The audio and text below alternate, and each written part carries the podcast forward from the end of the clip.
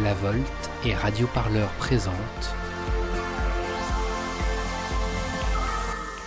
Volute, l'émission des imaginaires politiques. Bonjour, bonjour à toutes et à tous, très heureux de vous retrouver de nouveau pour un podcast. Aujourd'hui, c'est pour le troisième épisode de Volute, le tout nouveau podcast des imaginaires politiques. Un podcast au carrefour des luttes sociales et de la littérature, une émission que nous avons lancée en partenariat avec la maison d'édition indépendante La Volte. Le concept, il est simple et vertigineux à la fois, tous les mois, une carte blanche à un auteur ou à une autrice de La Volte, une émission pour partager les réflexions et les sujets qui guident son écriture avec des invités de son choix. Et aujourd'hui, c'est Mélanie Fievet qui va animer cette discussion. Mélanie, tu enseignes les lettres classiques depuis 10 ans au lycée dans le Lot-et-Garonne. Tu es aussi chercheuse. Toi, tu t'es spécialisée dans la réception de la culture classique dans les genres littéraires de l'imaginaire et du jeu vidéo. Et tu as aussi remporté le premier prix de l'édition 2020 du prix de l'ailleurs pour la nouvelle Un point au large.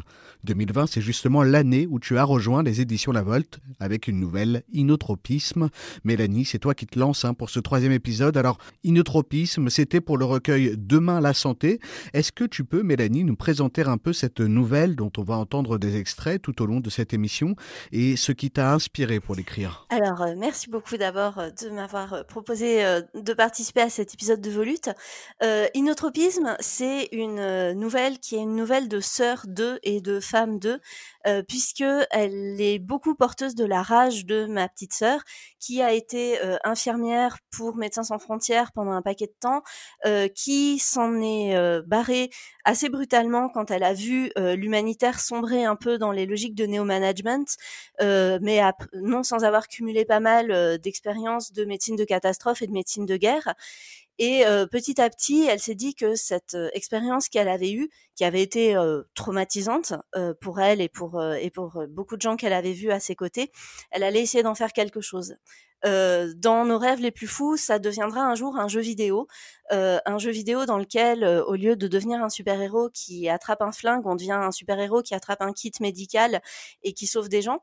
Mais en attendant, bah, dans Inotropisme, j'ai essayé d'explorer cet univers dont on discutait toutes les deux, en imaginant une manifestation géante qui aurait euh, duré pendant des semaines, euh, dégénérée en barricade, et dont le mot d'ordre était assez vague volontairement parce que on n'était pas très longtemps après les gilets jaunes et que les mots d'ordre des manifs restaient vagues. D'ailleurs, c'était beaucoup critiqué, euh, mais portait entre autres sur le rejet d'un système hospitalier euh, qui était euh, de plus en plus réservé aux riches, c'est-à-dire aux, aux titulaires d'un contrat de bioprivatisation, quand les autres ne pouvaient espérer qu'un de leurs données complètement cyniques, euh, qui avait pour but de pathologiser euh, leur, leur marginalité, euh, voire même de donner un ultime coup de main à un capitalisme devenu de plus en plus répressif et de plus en plus armé, puisque ces manifs ont pour euh, caractéristique euh, que l'ordre y est maintenu par euh, des drones, des barrages d'ondes, du shrapnel, des gaz déprimants, etc. Et les deux personnages que j'ai mis sur cette barricade, c'est une médic expérimentée, Mana, qui se retrouvait à montrer dans l'urgence les gestes pour venir en aide à un débutant, Red, euh, jusqu'à amener euh, une patiente dans la tranchée. Euh, donc voilà un petit peu pour, euh, pour l'origine de cette nouvelle qui était euh, liée à des questionnements sur la santé, sur la transmission, mais aussi sur euh, ce qu'on observait quand je l'ai écrite en 2019 euh, bah, sur, euh, sur les violences policières depuis, depuis quelques années. Voilà. La santé, le soin, mais aussi la science-fiction et un regard sur notre société. C'est ton envie pour cette troisième rencontre de Volute. Et pour cela, tu as deux voix qui vont t'accompagner tout au long de cette émission. Est-ce que tu peux nous les présenter? Avec plaisir. Alors la première, c'est Chloé Chevalier, qui est également euh, l'une des 15 autrices qui a publié une nouvelle dans euh, Sauf qui peut, demain la santé. Euh, Chloé, elle, elle a euh, pratiqué l'écriture comme euh, scénariste et co-scénariste, notamment sur le long métrage Un violent désir de bonheur. Et puis, elle vient moins de la science-fiction que de la fantasy, puisqu'elle a publié un cycle en quatre tomes, Les récits du demi-loup chez les moutons électriques, plus un, un recueil de, de nouvelles. Euh, donc, Chloé, est-ce que tu veux bien nous présenter en quelques mots la nouvelle que tu as écrite dans Demain la santé? Oui, euh, bah, bonsoir euh, à vous deux déjà. Alors, ma nouvelle qui s'appelle Les Derniers Possibles, c'est un récit en, trois temporalités assez distinctes en termes de style, mais aussi de par les ellipses entre chaque temporalité. Et donc en gros, on suit la vie d'une jeune femme, Katia, à 18, 30 et ensuite de 50 ans à sa mort. Je vais résumer rapidement ces, trois temporalités. Donc quand on, fait sa connaissance, elle a 18 ans, ça commence dans une manif étudiante qui tourne mal et elle doit se filer à l'hôpital avec des copains à elle dont l'une a été blessée pour se faire recoudre. elle, a, atterri dans des urgences complètement saturées, en grève, et va un peu se poser la question de face à une petite frustration qu'elle a sur place, de est-ce qu'elle n'aurait pas pu se, débrouiller toute seule, est-ce qu'ils n'auraient pas pu plutôt au pluriel se, débrouiller tout seul pour, pour, pour se soigner? Ensuite, deuxième époque, on la retrouve une douzaine d'années plus tard. Donc, c'est pas précisé, parce que c'était pas mon sujet, mais entre temps, la société a eu une, subi une grosse réflexion économique, technologique. le clivage riche pauvre s'est vraiment creusé. Et donc, on retrouve Katia qui vit de façon assez paisible dans un mode de vie communautaire somme toute assez utopique. Euh, elle, ne travaille pas, ils n'utilisent plus l'argent, euh, ils cuisinent, ils cultivent ce qu'ils mangent. Enfin voilà, quelque chose d'assez utopique. Jusqu'au jour où en fait elle découvre une masse dans son sein. Et là, c'est un peu tout s'écroule. Euh, parce que d'un seul coup, s'être extrait de la société, avoir refusé de, enfin, ne pas gagner d'argent dans un monde où il n'y a plus de système de santé gratuit, ça va devenir très compliqué. Donc ça va être l'enjeu de la deuxième partie, c'est comment se faire soigner euh, en étant complètement euh, hors du système qui de toute façon est lui-même en train de s'écrouler.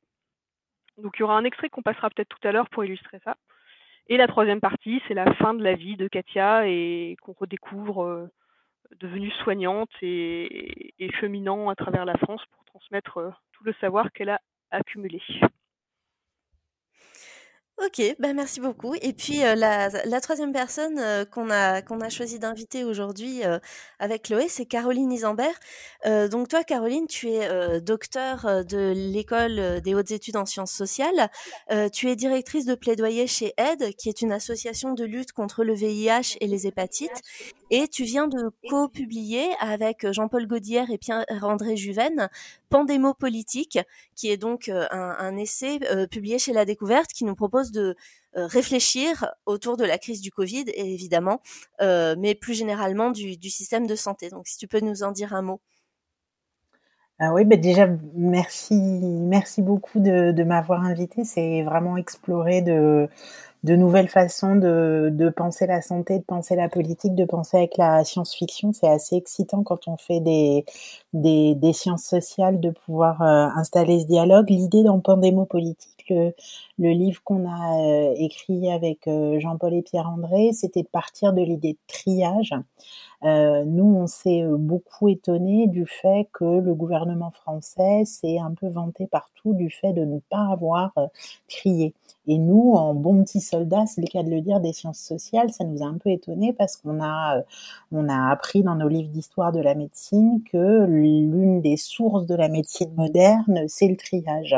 Euh, c'est le triage sur les champs de bataille à partir du, du 19e siècle où euh, les médecins vont se mettre à avoir des façons de penser la question de l'allocation des ressources, avec ce qui est pas très intuitif, le fait que par exemple sur un champ de bataille, vous n'allez pas concentrer vos efforts médicaux sur les personnes les plus blessées, les plus en mauvais état, mais au contraire sur ceux où vous vous dites que ce que vous allez leur donner est le plus susceptible de leur bénéficier. Donc euh, bah, la personne qui est mourante, vous allez peut-être la laisser de côté. Par contre, la personne euh, qui a été en PET et l'enjeu c'est d'arrêter l'hémorragie, vous allez euh, tenter le coup. Et cette logique, elle ne s'est pas limitée à la médecine de guerre ou à la médecine de catastrophe. Dans le système de santé aujourd'hui, il y a euh, tout le temps cette question de l'allocation de ressources et à qui on donne, à qui on donne moins, parce que les ressources sont jamais limitées. Et c'était, c'est face à ce décalage, face à ce déni du triage, qu'on s'est mis à écrire pour essayer de voir où est-ce qu'il y avait du triage, où est-ce qu'il y avait du triage dans les pratiques médicales, mais aussi où est-ce qu'il y avait du triage en général dans la société qui fait que euh, bah, le Covid, selon qu'on soit riche, selon qu'on soit pauvre, selon qu'on soit jeune, selon qu'on soit vieux, euh, nous affecte pas du tout de la même façon. Allez Mélanie, je te redonne la parole. On va désormais te laisser avec tes compagnonnes de route pour cette exploration dans les imaginaires de la santé, avec nos auditeurs et nos auditrices, une plongée et un voyage tout en ondes avec Volute. C'est le podcast des imaginaires politiques par la Volte et Radio Parleur. Est-ce qu'il y en a parmi vous qui rêvent à ce, que sera le 22e siècle? La Volte. Il nous parle d'îles en forme de lune, de lacs sortilèges veillés par des volcans sans âge. Radio, parleur. C'est en général à ce moment que je me réveille. Volute. Volute. Volute. Ça arrivait. Ça arrivait. Brouille-toi. L'émission des imaginaires politiques. Des imaginaires politiques. Et tout cela, quoique cauchemardesque, est de l'ordre du rêve. D'ordinaire, c'est moi qui le maîtrise.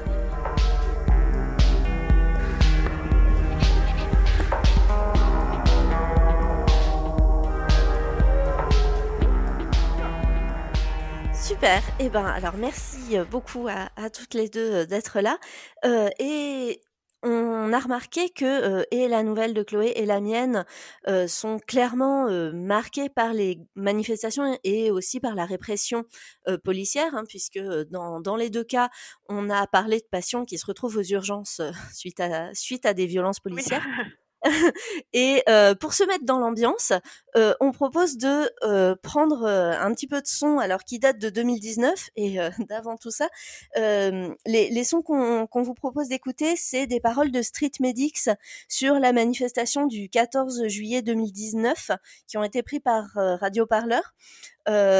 donc voilà, des, des, street medics qui parlent un petit peu de ce que c'est que d'être street medic.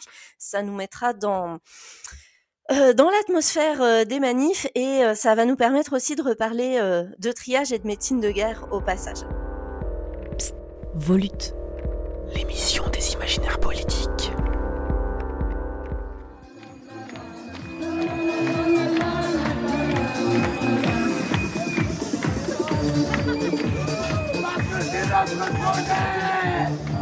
Il y a divers profils sociaux et je dirais que quand même ce qui relie tous ces gens, c'est le fait d'avoir euh, expérimenté pour la plupart dans leur chair euh, les euh, diverses dominations, que ce soit des, femmes qui ont subi de plein fouet la violence sexiste, des, hommes et des femmes qui ont, qui ont subi la, violence économique comme moi.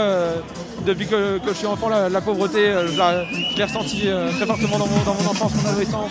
Et je pense qu'on est beaucoup à en être venu là parce qu'on a ressenti dans notre chair des violences euh, économiques et politiques et qu'on s'est rendu compte que du coup euh, c'était pas quelque chose d'abstrait mais quelque chose qu'on doit combattre euh, ici et maintenant. C'est une casse ciblée, c'est des, symboles de, l'enfer des pauvres et du paradis des riches. C'est les, banques, les magasins de luxe, l'industrie pétrolière, l'hôtellerie service. La, la, publicité de masse. Sécuriser les dames. Sécuriser les dames. On reflue un peu. Comment On reflue un peu là Ouais, là on reflue, mais je pense qu'il va falloir il va falloir organiser la riposte. Donc, euh, Il y a des gaz lacrymaux, c'est ça Oui, voilà, il y a des lacrymaux et les gens euh, surréagissent un peu. Je pense qu'il faudrait euh, ralentir et commencer à s'organiser pour la riposte, parce que là, on va perdre trop de terrain. Donc, je te propose que on, mette fin à cet entretien pour que je puisse aller m'occuper de ces petites affaires. On se mettre en bas, là. Hein c'est beau, c'est beau. Faut loin, la terre. Juste récupérer le terrain, frère. Ah, là. Allez, madame, on y va, on y va, on y va. Léna Tenez-vous les uns aux autres Tenez-vous les uns aux autres Allez, tenez-vous les uns aux autres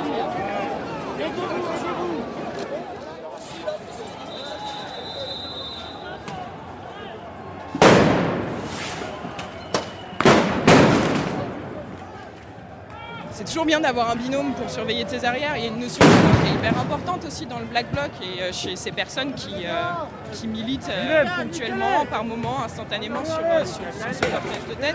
Il y a chez ces militants-là ou ces non-militants, ces personnes qui y participent. Je pense que ce qui nous réunit aussi, une des choses qui fait que ça marche, c'est qu'il y a une notion de soin qui est hyper importante. Tu ne laisseras jamais quelqu'un à terre. Et, et afin d'assurer aussi ce, cette notion, afin aussi d'assurer que ce soin il soit là de manière permanente, il faut aussi que, toi, tu, prépares aussi en amont ça et que tu y viennes au moins avec un binôme euh, sur lequel tu puisses compter en fait. face à la violence euh, qu'on a subie euh, pendant les, manifs contre la loi travail, pas les premières mais celles qui ont suivi, bah, les stratégies qui se sont développées ont été les strict medics, c'est pas nouveau, hein, ça a toujours existé, et, euh, et le black bloc. C'est pour moi des stratégies qui se sont mises en place euh, pendant, euh, pendant cette année-là. Tout le problème en fait des blessés en manifestation, c'est que bah, le temps de prise en charge est énorme, avec des armes qui sont pas létales mais qui blessent et qui peuvent blesser très gravement. Donc ils sont essentiels pour, bah, pour apporter en fait une aide immédiate puisqu'ils sont déjà sur place en attendant la prise en charge par des secours professionnels.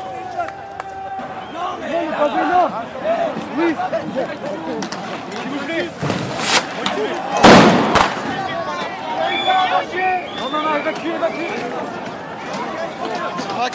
Une main arrachée, va voir, il y a un mec qui a une main arrachée.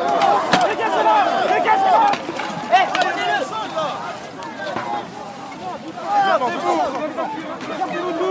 sur le côté, mettez-le sur le côté. Mettez-le sur le côté là. Ok. Et on peut donc euh, écouter un deuxième son qui a été pris euh, lors de la même manif. Euh, là, c'est un street medic qui s'appelle Romain et qui nous parle un petit peu du fonctionnement des street medics en faisant un, un parallèle avec les black blocs que j'ai trouvé intéressant. Je m'appelle Romain, je viens d'avoir 26 ans. C'est quoi un street medic Je dirais que c'est quelqu'un qui met ses compétences, que ce soit un médecin, un infirmier, euh, un secouriste ou juste une personne qui a envie de- d'aider les autres au sein de la manifestation. quoi. Donc qui allie, euh, comme j'ai dit, bah, ce- cet, euh, cet altruisme vers les autres et, et son militantisme. Et les flics, quand tu leur dis ouais, je suis street medic, ils te regardent un peu avec des grands yeux. On- ils comprennent pas trop le terme. Qui m'a donné l'idée euh, à la dernière manif. Il m'a dit Mais t'as rien pour mettre sur ton sac à dos? Je me suis dit Ah ouais, c'est vrai, j'ai rien sur- sur le sac à dos. Donc j'ai mis, euh, j'ai ajouté le petit patch entre temps. D'accord. Voilà. C'est lui qui t'a dit ça? Ouais. Il t'a dit, bah fais gaffe. euh, Ouais, il m'a dit, euh, mais en gros, il me dit Ouais, d'habitude, euh, vous avez des trucs sur le sac. Après, il y a beaucoup de beaucoup d'indépendants. Là, tu vois, tu as des médics par exemple à droite, eux, ils sont tout le temps là aussi. Euh, avec les casques blancs, là, ils ont des croix rouges. Ah, là, il y a différents, tu vois, les différentes croix. Aussi. Ils reprennent le symbole croix rouge et la transforment. Et eux, tu les rencontres à chaque manif Euh, Il y en a que tu vois tout le temps, ouais, bah, les deux là notamment, c'est vrai qu'ils ils sont souvent là, enfin tout le temps là. ouais. Après les autres, non, c'est trop. Il y a trop de monde hein, de toute façon pour euh, croiser toujours les. Enfin, il y a trop de monde pour euh, faire attention à tout le monde. En fait, il y a pas, c'est pas, c'est un peu comme le Black Bloc, il n'y a pas un groupe street medic. C'est chacun peut se dire, bah, je veux être street medic et, euh, et faire le nécessaire pour l'être. Donc euh, les profils, ils sont euh, comme tout le reste de la manifestation, ils sont hyper variés. Voilà, ça nous, rappelle des bons souvenirs, c'est fabuleux. Et, euh, et moi, ce qui me mettrait encore plus dans l'ambiance, ce serait qu'on en profite pour se souvenir que en 2020, en mai euh, 2020, euh, on avait ces images de soignantes, d'une soignante en particulier, qui s'était fait tabasser comme les autres, alors qu'on avait passé des semaines à applaudir à 20 heures pieusement les soignants. Euh, ce qui était euh, extrêmement sympathique et ça avait encore euh, voilà euh, pardon, ça avait rajouté aux images des, violences, des violences en manif, quoi.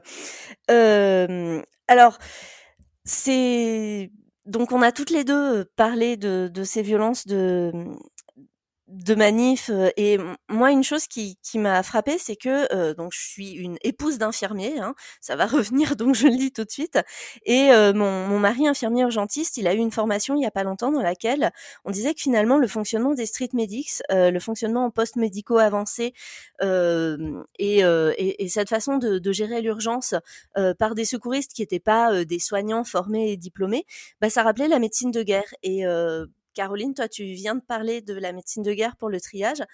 Donc, on s'est retrouvé récemment à avoir des souvenirs d'un passé qu'on avait voulu mettre à distance ou qu'on avait voulu mettre ailleurs dans l'espace parce qu'on avait un peu des images euh, peut-être de l'humanitaire de ça, mais pas euh, pas chez nous en 2021. Oh là là non. Et euh, alors que si, en fait, carrément, on a des pratiques de médecine de guerre. Euh, donc voilà, je ne sais pas euh, si vous, ça vous a fait un peu cette même, euh, cette même impression. Ben, moi, ce que je trouve vachement marquant, euh, c'est que on a eu, je, dirais, on a eu deux fois de la médecine de guerre. On a eu de la médecine euh, de guerre euh, sur les manifestations, avec ce, ce, truc très très intéressant que ce sont des non-soignants qui s'emparent de la médecine et voilà, faisant partie du, du, mouvement des associations de patients. Euh, ça, enfin voilà, ça interpelle quand dans des espaces sociaux qui sont quand même un peu lointains, on voit d'autres gens euh, comme ça qui disent à un moment euh, le pouvoir médical n'est pas tout ou ne peut pas tout. Par exemple, il peut pas aller euh, au cœur d'une manif et du coup, euh, eh bien nous on va euh, s'emparer un peu comme on s'empare du feu sacré et on va euh, on va exercer ce, ce, geste ce geste médical. Et puis le deuxième moment où on a eu une médecine de guerre, c'est au moment de la de la crise de la crise sanitaire où finalement on a vu des hôpitaux de campagne se déployer, on a vu des choses qui font penser aux dispositifs humanitaires. Il y a même Médecins sans frontières est intervenu dans les EHPAD en France, ce qui interpelle quand même euh, beaucoup sur un système qui se vante souvent d'être euh, l'un des plus des plus performants au monde et au, si on si on essaie enfin si on essaie de réfléchir à pourquoi c'est arrivé pourquoi il y a ce retour dans ces deux endroits là euh, le, le, soin a été euh, a vraiment la, la, plaie était sur les questions des inégalités. Les, les gilets jaunes euh, étaient dans la rue pour dénoncer les inégalités et le Covid, il a frappé beaucoup plus fort et beaucoup de façon beaucoup plus meurtrière dans les, les, les, parties de la population qui sont le plus dominées socialement, économiquement. Donc je trouve que le parallèle entre les deux, ça raconte quelque chose d'extrêmement fort.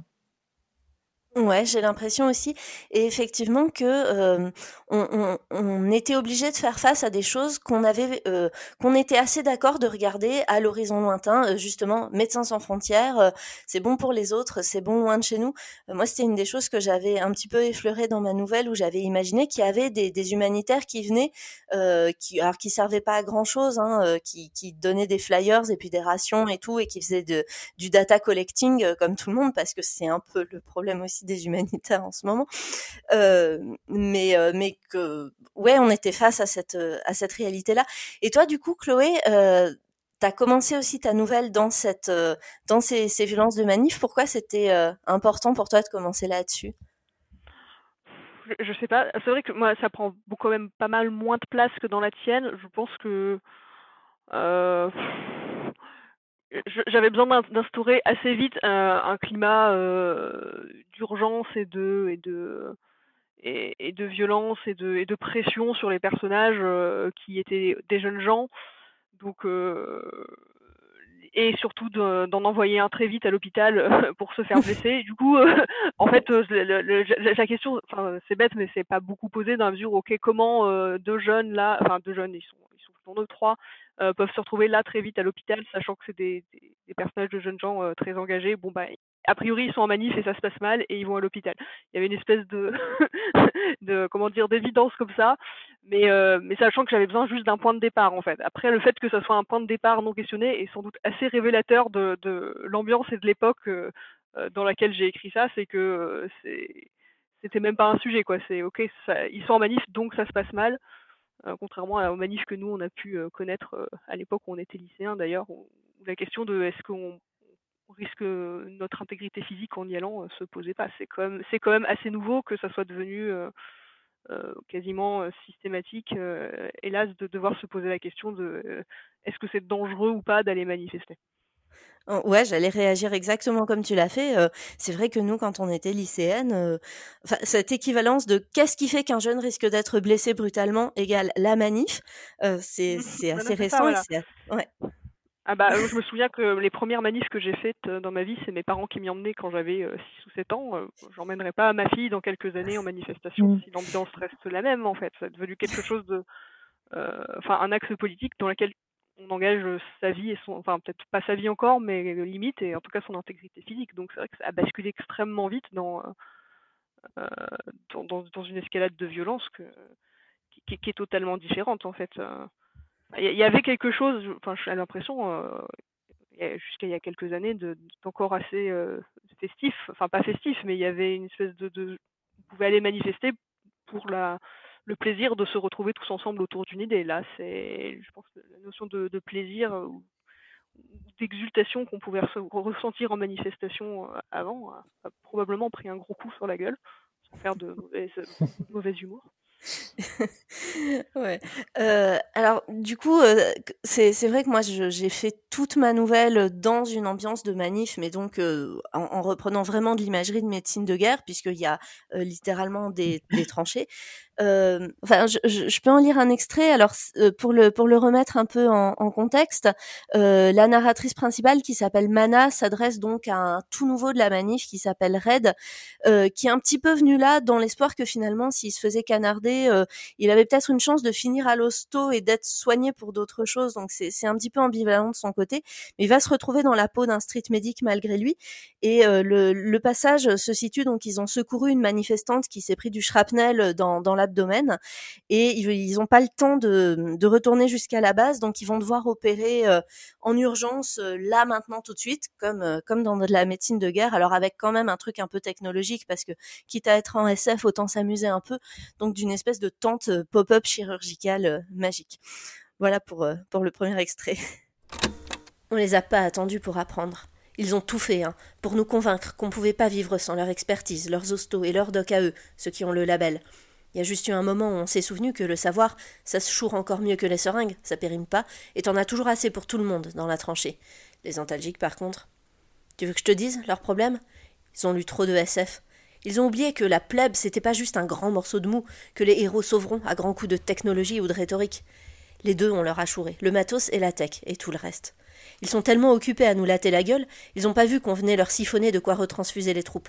On est immortels. On va tous crever, évidemment, mais on crèvera immortels, debout sur nos prolopalettes, avec du sang neuf juste derrière pour prendre la relève, tout rougi d'oxygène de contrebande et de proloplaquettes. Red, stop, il y a quelque chose qui coince. Et merde, ils ont garrotté la voie vers Jonction. T'as vu ce barrage? On peut pas passer par là. Ils organisent l'embolie.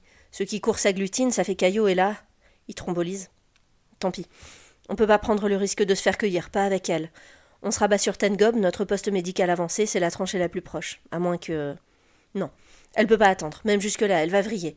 Faut qu'on opère maintenant. On arrête de comprimer comme des bourrins, on ouvre et on clampe. Oh, oui, ici. Oui, au milieu des parpaings. Admire, mon pote. Admire la Katz. Quatre secondes pour la déployer. L'enfant bâtard d'une tente pop-up et d'un bloc de chair mobile. Avec ça, t'opères où tu veux, même dans le ventre de l'apocalypse. Surtout dans le ventre de l'apocalypse. Ah, si c'est pas une pitié. Merde, putain, j'ai chié mon triage, j'aurais dû la laisser. Ah, te casse pas en plus, hein, c'est bon, c'est bon. J'ai eu l'air d'une enfoirée, là, je sais bien, mais si tu savais le coût. Pas le prix, hein, pas les ressources. Bref, tu restes, c'est un boulot pour deux personnes. On déploie. Toi, les écarteurs et l'aspi. Tu écoutes qu'elle respire bien, on n'est pas à l'abri d'un gasp. T'inquiète, je suis pas sans cœur, je vais pas te faire ouvrir pour ton premier run. Moi, je pousse les drogues et je ligature. Tout doux, c'est bien. Presse la poire doucement. Pour aspirer un peu de jus, tu lèves le menton. Tu libères les voies aériennes. Si la langue tombe, bonne nouvelle. Elle dort, elle a pas mal. Ok, j'y vais. Et, et, Red, respire. Je vais pas t'engueuler, promis. Respire. Aspire aussi. Voilà. Tu vois, tu sais faire. C'est ça qu'ils te disent pas. Toute ta vie, on t'a baladé dans des jeux de guerre, des histoires de nobodies qui trouvent un flingue par terre et qui en trois niveaux sont devenus la terreur du désert. Regarde, mec, yes you can. Toi aussi, tu seras buter des zombies le jour venu. En toi aussi, il y a un sniper ultra skillé, un ninja couillu qui sommeille. Bah voilà. Moi, je te raconte la même histoire. Tu savais pas, mais en toi aussi, il y a un chirurgien badass qui demande qu'à jaillir. Suffit d'une opportunité. Suffit d'une meuf, anonyme, montée sur une barricade pour d'aussi troubles raisons que toi, et que ce soit elle qui se soit bouffée du shrap plutôt que toi et d'une autre civile, comme toi, prête à faire un pontage dans ta route, à te barrer le chemin des hôpitaux officiels, ceux où les pauvres s'agglutinent, jusqu'à ce que le caillot les tue. Voilà, donc un petit, un petit bout de manif encore pire que ce qu'on avait pu entendre avant.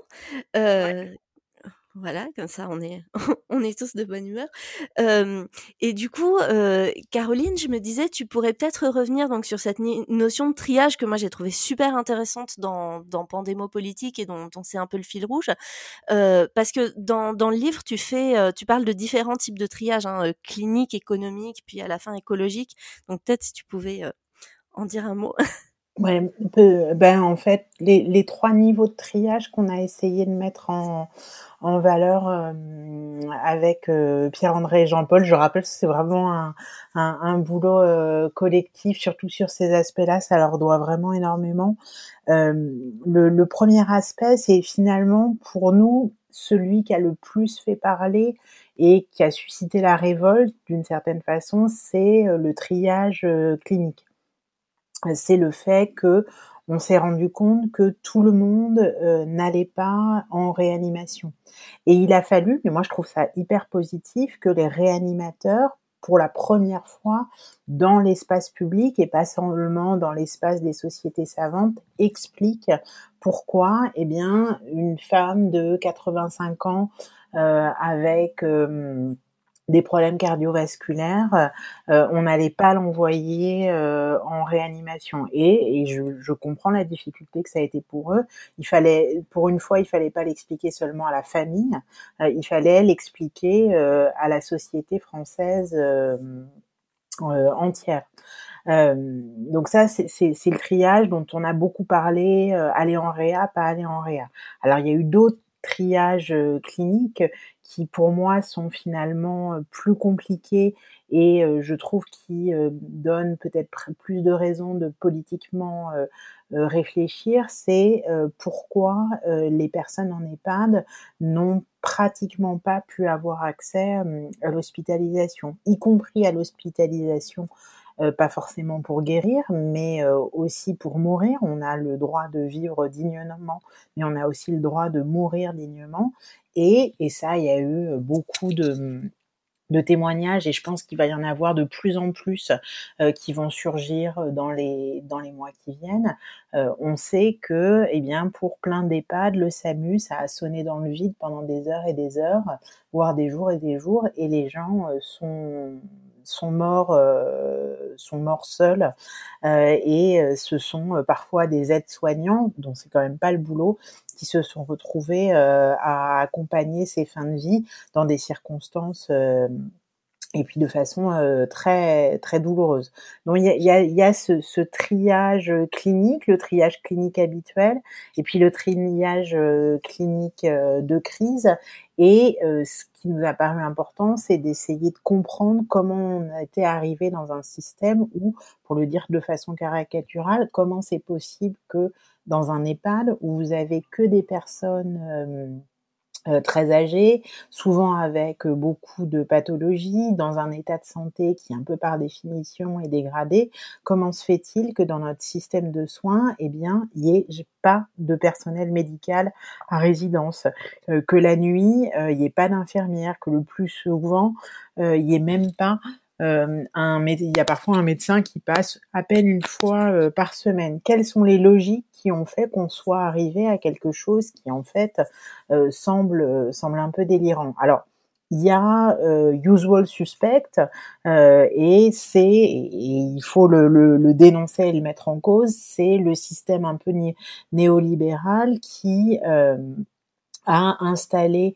une forme de médecine, notamment avec un instrument très fort qui est la tarification à l'acte, qui fait que aujourd'hui, euh, ça va être beaucoup plus rentable pour un établissement hospitalier euh, d'opérer 10 euh, personnes dans la journée de la cataracte.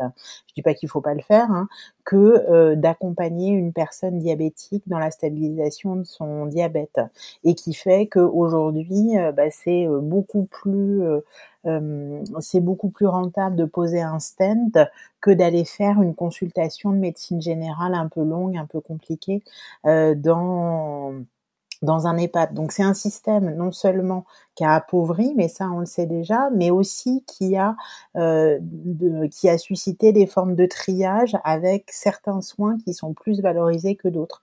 Et il se trouve que réanimer euh, réanimer des des personnes âgées, euh, euh, des personnes diabétiques avec de l'asthme, etc., qui sont ce qui a fait que la pandémie a vachement bien pris en France, c'est qu'on a une population qui est très touchée par les maladies chroniques. Et eh bien ça, c'est pas très valorisé euh, dans notre dans notre système de santé. Et puis il y a un deuxième aspect, il y a le néolibéralisme, mais il y a aussi le fait qu'en France, on a une très très faible culture de la santé publique on a tendance à tout mettre sur le soin, très peu sur la prévention et à ne regarder que le système de ce, que l'hôpital et pas l'ensemble du système de soins. Et puis le troisième type de triage euh, qu'on a euh, essayé de, mettre en avant euh, dans l'ouvrage, c'est le triage systémique qui fait que, eh bien, qui est-ce qui a été plus touché par la pandémie, c'est les personnes qui ont des maladies chroniques. Où est-ce qu'elles sont ces personnes? Elles sont beaucoup euh, dans les quartiers populaires. Qu'est-ce qu'on fait dans les quartiers populaires? On a beaucoup de métiers, c'est assez intéressant comme on a changé de vocabulaire. Les métiers peu qualifiés euh, ont été d'une certaine façon requalifiés pendant la crise et finalement à juste titre comme des activités essentielles. On a découvert que euh, sans routier, sans caissière, sans aide-soignant, sans euh, la société euh, euh, ne, se ne tournait pas, tandis que bon finalement il y a plein d'autres professions qui pouvaient suspendre ou ralentir leur activité. Et ben ce qui s'est passé, c'est que ces personnes, du fait de leurs activités professionnelles, elles ont été beaucoup plus exposées au virus. Et si elles ne sont pas malades chroniques elles-mêmes, elles ont ramené dans leur foyer où il y a plus souvent des malades chroniques le virus. Et c'est parmi ces gens-là qu'on a eu le plus de morts. Et vous voyez voyez comment vraiment l'épidémie a fait système et a appuyé euh, sur des inégalités préexistantes. C'est pour ça qu'on a voulu parler de triage systémique et essayer de bien montrer comment les trois s'emboîtaient. Ouais, euh, je, me, disais qu'on pouvait peut-être euh, euh, en réponse à ce que tu viens de, de dire sur la situation des, des quartiers euh, populaires, euh, on pourrait peut-être écouter un son qui a aussi été pris par, par Radio Parleur, alors pendant la crise du Covid cette fois-ci. donc c'est Mohamed Ben Sada qui parle. il est membre du syndicat des quartiers populaires de Marseille, spécifiquement des quartiers nord, et il donne une description des problèmes de santé vraiment spécifiques qu'on trouve dans dans ces communautés-là euh, qui, qui, vient bien répondre à, à, tout ce que tu viens de décrire. Volute. L'émission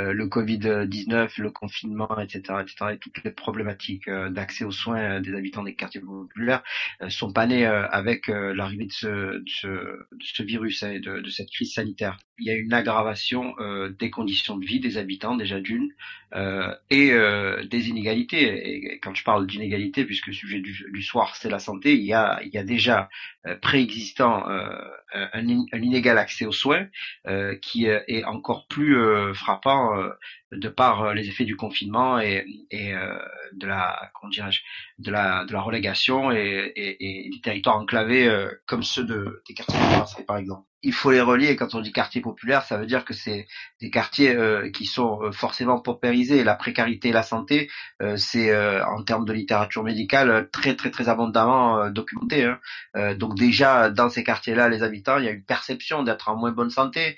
Il y a une espérance de vie qui est plus faible. Il y a un nombre d'années vécues qui est plus faible. Il y a il y a il y a des risques de décès prématurés, pratiquement deux fois et demi. il y a des prévalences de maladies chroniques, asthme, maladies cardiaques euh, euh, et, et, autres et autres diabètes. Il y a des maladies euh, style de, dépression, etc., etc., des maladies psychiatriques.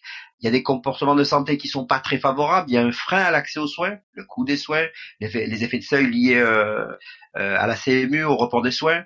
Il y a un recours beaucoup plus faible aux soins spécialisés, au dépistage, et il y a une exposition aux risques professionnels et domestiques de par de par les professions des habitants des quartiers populaires, hein, qui qui malheureusement pour la plupart sont toujours, enfin sont, sont beaucoup dans des professions très exposées sanitairement. Euh, voilà, et donc, euh, puisque euh, l'hôpital euh, se casse la figure, euh, notamment suite à, à, ce dont tu parlais, hein, Caroline, la tarification à l'acte, la, la, T2A pour les intimes, si ça vous intéresse, je recommande de La casse du siècle à propos des réformes de l'hôpital public, qui a été coécrit par Pierre-André Juven et également Frédéric Pierru et Fanny Vincent. Euh, donc euh, si, si tout se casse la gueule, euh, si, si on peut pas compter sur l'hôpital, eh ben qu'est-ce qu'on fait? Et on n'est pas les premiers à se poser la question et on n'est pas les derniers probablement.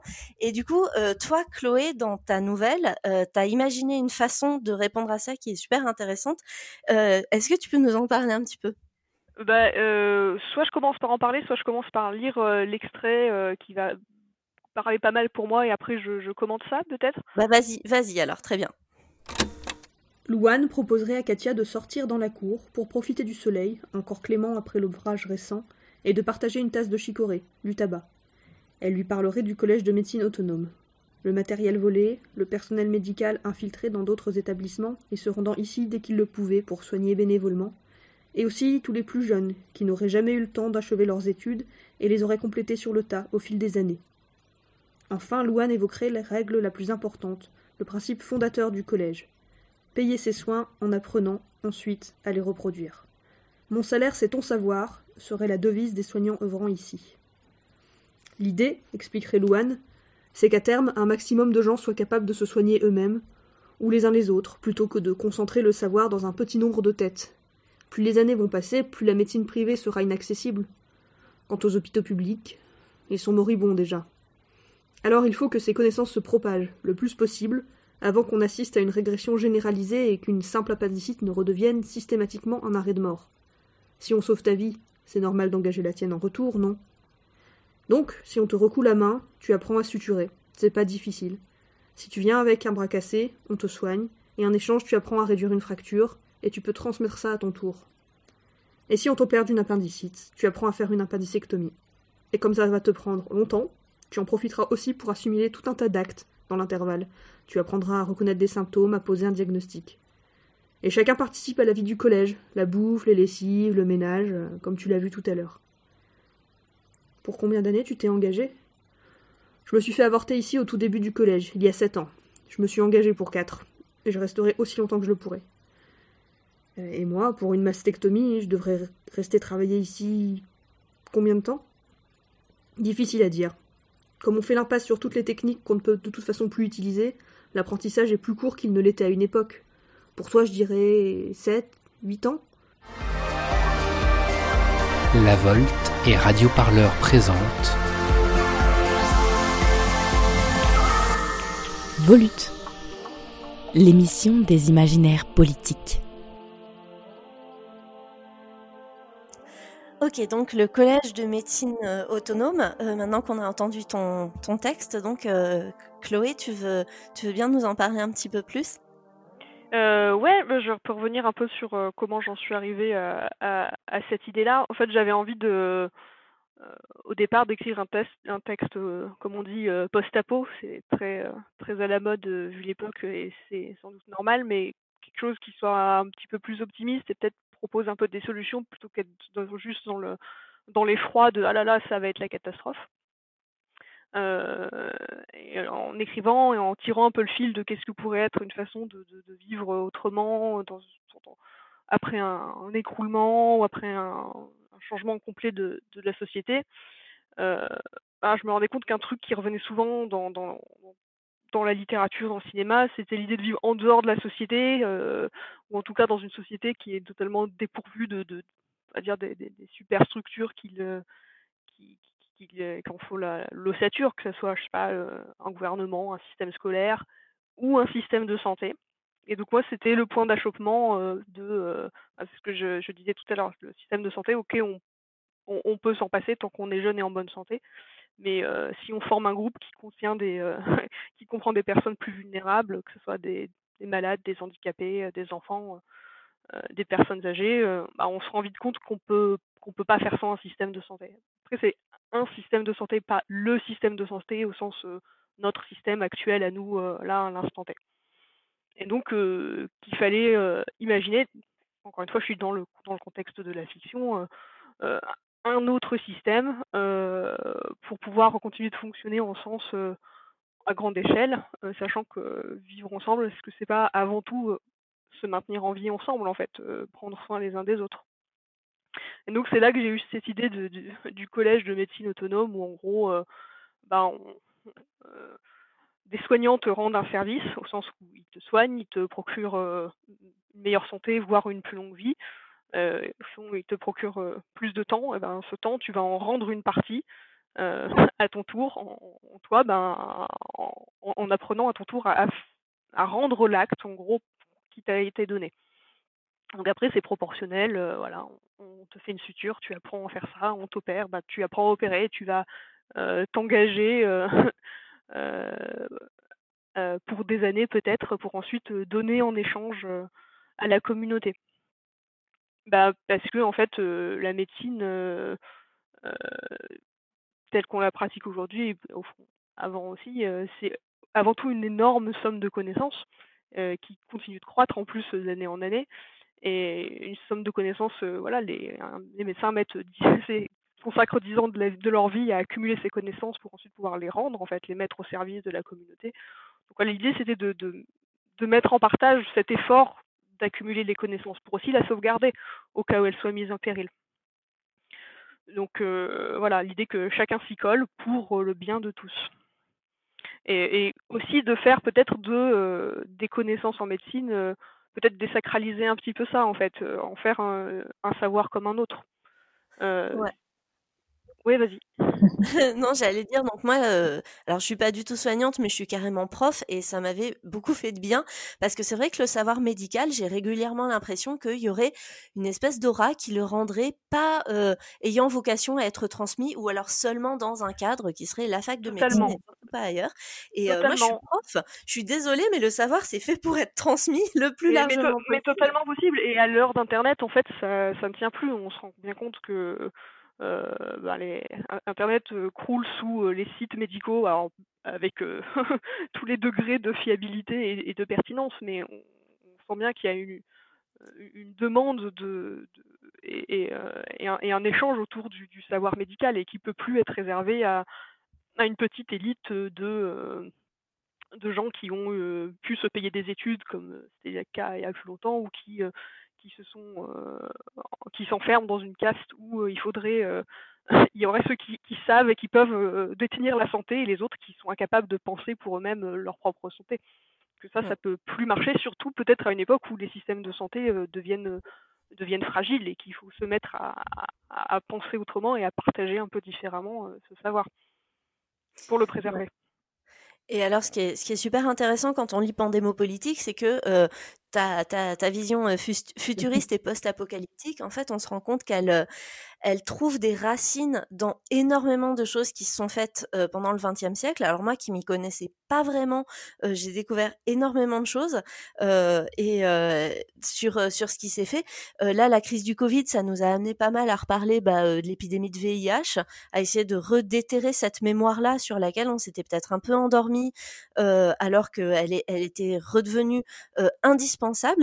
Et bah, du coup, Caroline t'en parlera beaucoup mieux que moi de, de ça, mais de cette santé communautaire qui, tout au long du XXe siècle, a énormément de choses à, à nous apprendre. Bah, non, vous en parlez super bien. Je pense que ce que tu as dit, euh, Chloé, si tu disais pas que c'était dans ta nouvelle, ça pourrait être vraiment la définition euh, officielle de ce que c'est que que la santé communautaire et, euh, et Mélanie, ce que tu dis sur euh, sur le rapport euh, au savoir, l'un le, des slogans euh, d'ACT UP. Donc ACT UP, c'est une association de, enfin c'est un groupe activiste de lutte contre le SIDA qui est d'abord né aux États-Unis et ensuite qui a eu une déclinaison française.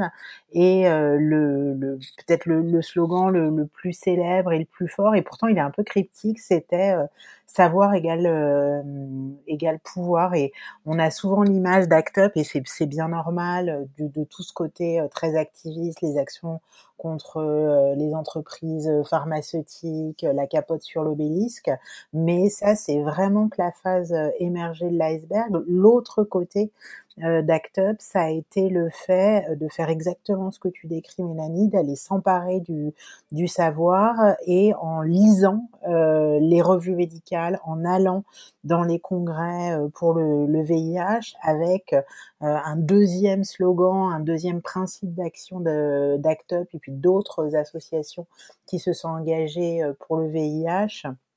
rien pour nous euh, sans nous. Et je pense que ça, c'est peut-être ce qui résume le mieux la démarche de la santé communautaire, c'est que de dire, bah, évidemment, la santé, euh, c'est euh, nos corps, nos corps individuels et puis notre corps euh, collectif, euh, qui peut y avoir pour certains objets. On va pas tous se transformer en neurochirurgien du jour au lendemain, mais qu'il n'empêche que ça nous regarde et ça nous concerne tous et qu'on est au quotidien toujours des des acteurs euh, de notre euh, de notre propre euh, de notre propre santé. Pourquoi ça s'est passé pour le sur le sur le VIH Alors, il y a plein d'explications. Mais très certainement, euh, l'explication principale, c'est le fait que le VIH, finalement, ça a mis à nu une certaine euh, impuissance de la médecine.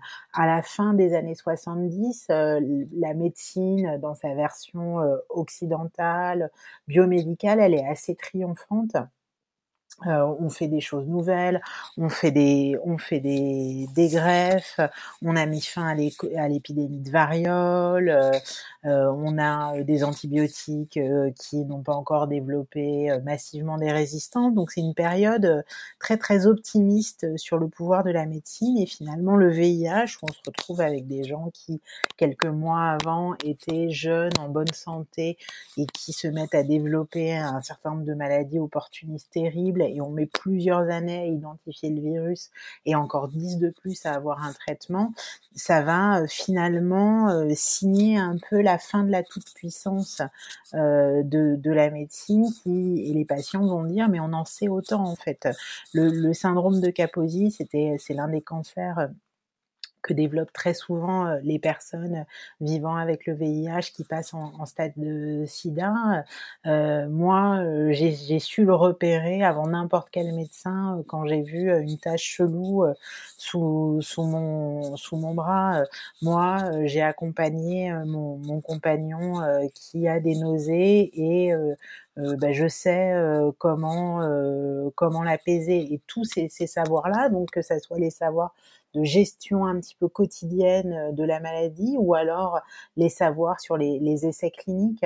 Euh, les militants d'ACT UP, euh, ils sont allés demander à pouvoir intégrer non seulement les essais cliniques eux-mêmes, mais les comités qui concevaient les essais cliniques en disant si ce médicament, il nous apporte vraiment de, l'espoir euh, et il a un intérêt thérapeutique, il est hors de question qu'on attende un an pour l'avoir. Il est hors de question que votre méthodologie, aussi légitime soit-elle, euh, elle nous prive collectivement euh, du bénéfice de ce, médicament. Et cette façon d'aller se mêler de ce qui jusqu'ici nous, nous regarde pas ou plutôt on nous avait raconté que ça nous ça ne regardait pas, euh, c'est l'une des essences de la santé communautaire. Après, c'est extrêmement difficile à, à, faire vivre et ce qui en tant que, que militante de la lutte contre le sida, c'est ça qui a été dur pendant cette crise.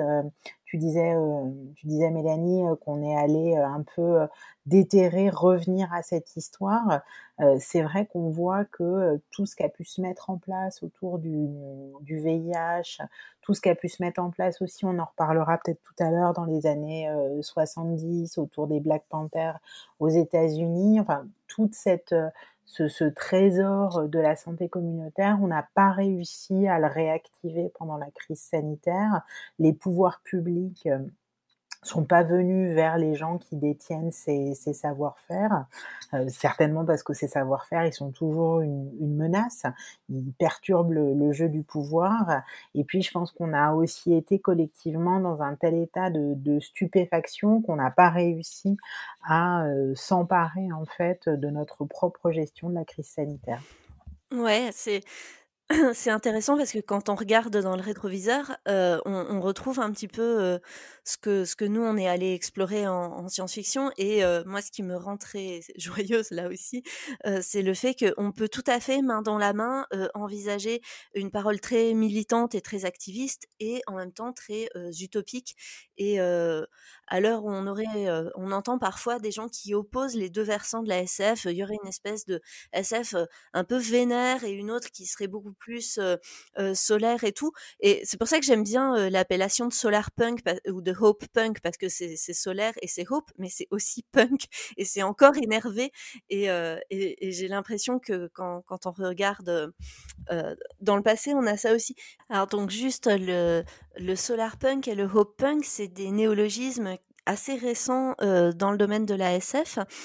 Euh, donc il y a, y a, plein de néologismes avec le suffixe punk hein, dans la SF depuis le cyberpunk, le, le, le, premier et l'origine euh, qui, qui euh, dont on parle beaucoup hein, euh, récemment à cause d'un jeu vidéo notamment qui vient de sortir Cyberpunk 2077 mais euh, qui est notamment associé aux écrits de Philippe K. Dick et donc avec beaucoup de problématiques transhumanistes intelligence artificielle etc et donc il y a eu plein de déclinaisons autour du concept et alors j'imagine qu'il y a des débats en cours sur le solar punk et le hope punk la manière que j'ai de comprendre ça moi c'est que euh, il y a eu tout un courant dans lequel la SF euh, jouait un peu un rôle euh, d'alerte, notamment sur les dérives des nouvelles technologies.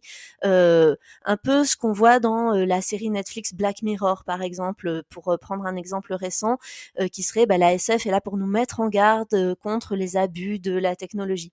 et donc une SF qui était volontiers très pessimiste, très tournée vers la dystopie, très sombre. D'ailleurs, l'esthétique du cyberpunk, elle est littéralement sombre, nocturne et pluvieuse. Et le solar punk et le hope punk, c'était une façon de se dire, bah, finalement, est-ce qu'on a encore besoin que la SF nous mette en garde contre les abus des nouvelles technologies ou de gouvernements tentés par le totalitarisme? Est-ce qu'on n'est pas déjà... avec, une, oui. Avec une jeune héroïne qui va euh, lutter pour renverser tout ça. C'est ça. ça. Est-ce qu'on n'est pas déjà bien les deux pieds dedans, en fait, dans les dangers des nouvelles technologies? Est-ce qu'on a besoin... Est-ce que ça, ça nous raconte de la fiction encore, euh, ce genre de scénario? Et que le solar punk et le hope punk, c'était un peu, bah, est-ce qu'on n'a pas besoin en ce moment d'une ESF qui serait tournée, bah, un peu comme dans ta nouvelle Chloé, vers euh, une espèce de bouffée d'air, quoi. De, oui, mais, totalement, parce que je pense qu'on est tous arrivés à saturation de, de l'ASF euh, qui soit uniquement noire et catastrophiste euh, et, tireuse d'alarme, qui ou en tout cas qui se contente de faire ça, de attention, attention, ça va être la catastrophe et, tout va mal tourner, il faut se méfier de ci, il faut se méfier de ça. Je pense là, le climat de d'angoisse climatique, politique et compagnie, ça va, il est là et que par contre, pour pas rester paralysé, pétrifié de terreur, il faut un petit peu déboucher les imaginaires et, ouvrir les portes. Parce qu'en fait, si on se contente d'avoir peur, toutes les portes restent fermées. Et, la fiction et la science-fiction sont là, sont là pour ça, sont là pour proposer des, proposer des, des des possibles. Et bah, parce que sinon, on peut pas, on peut pas avancer en fait.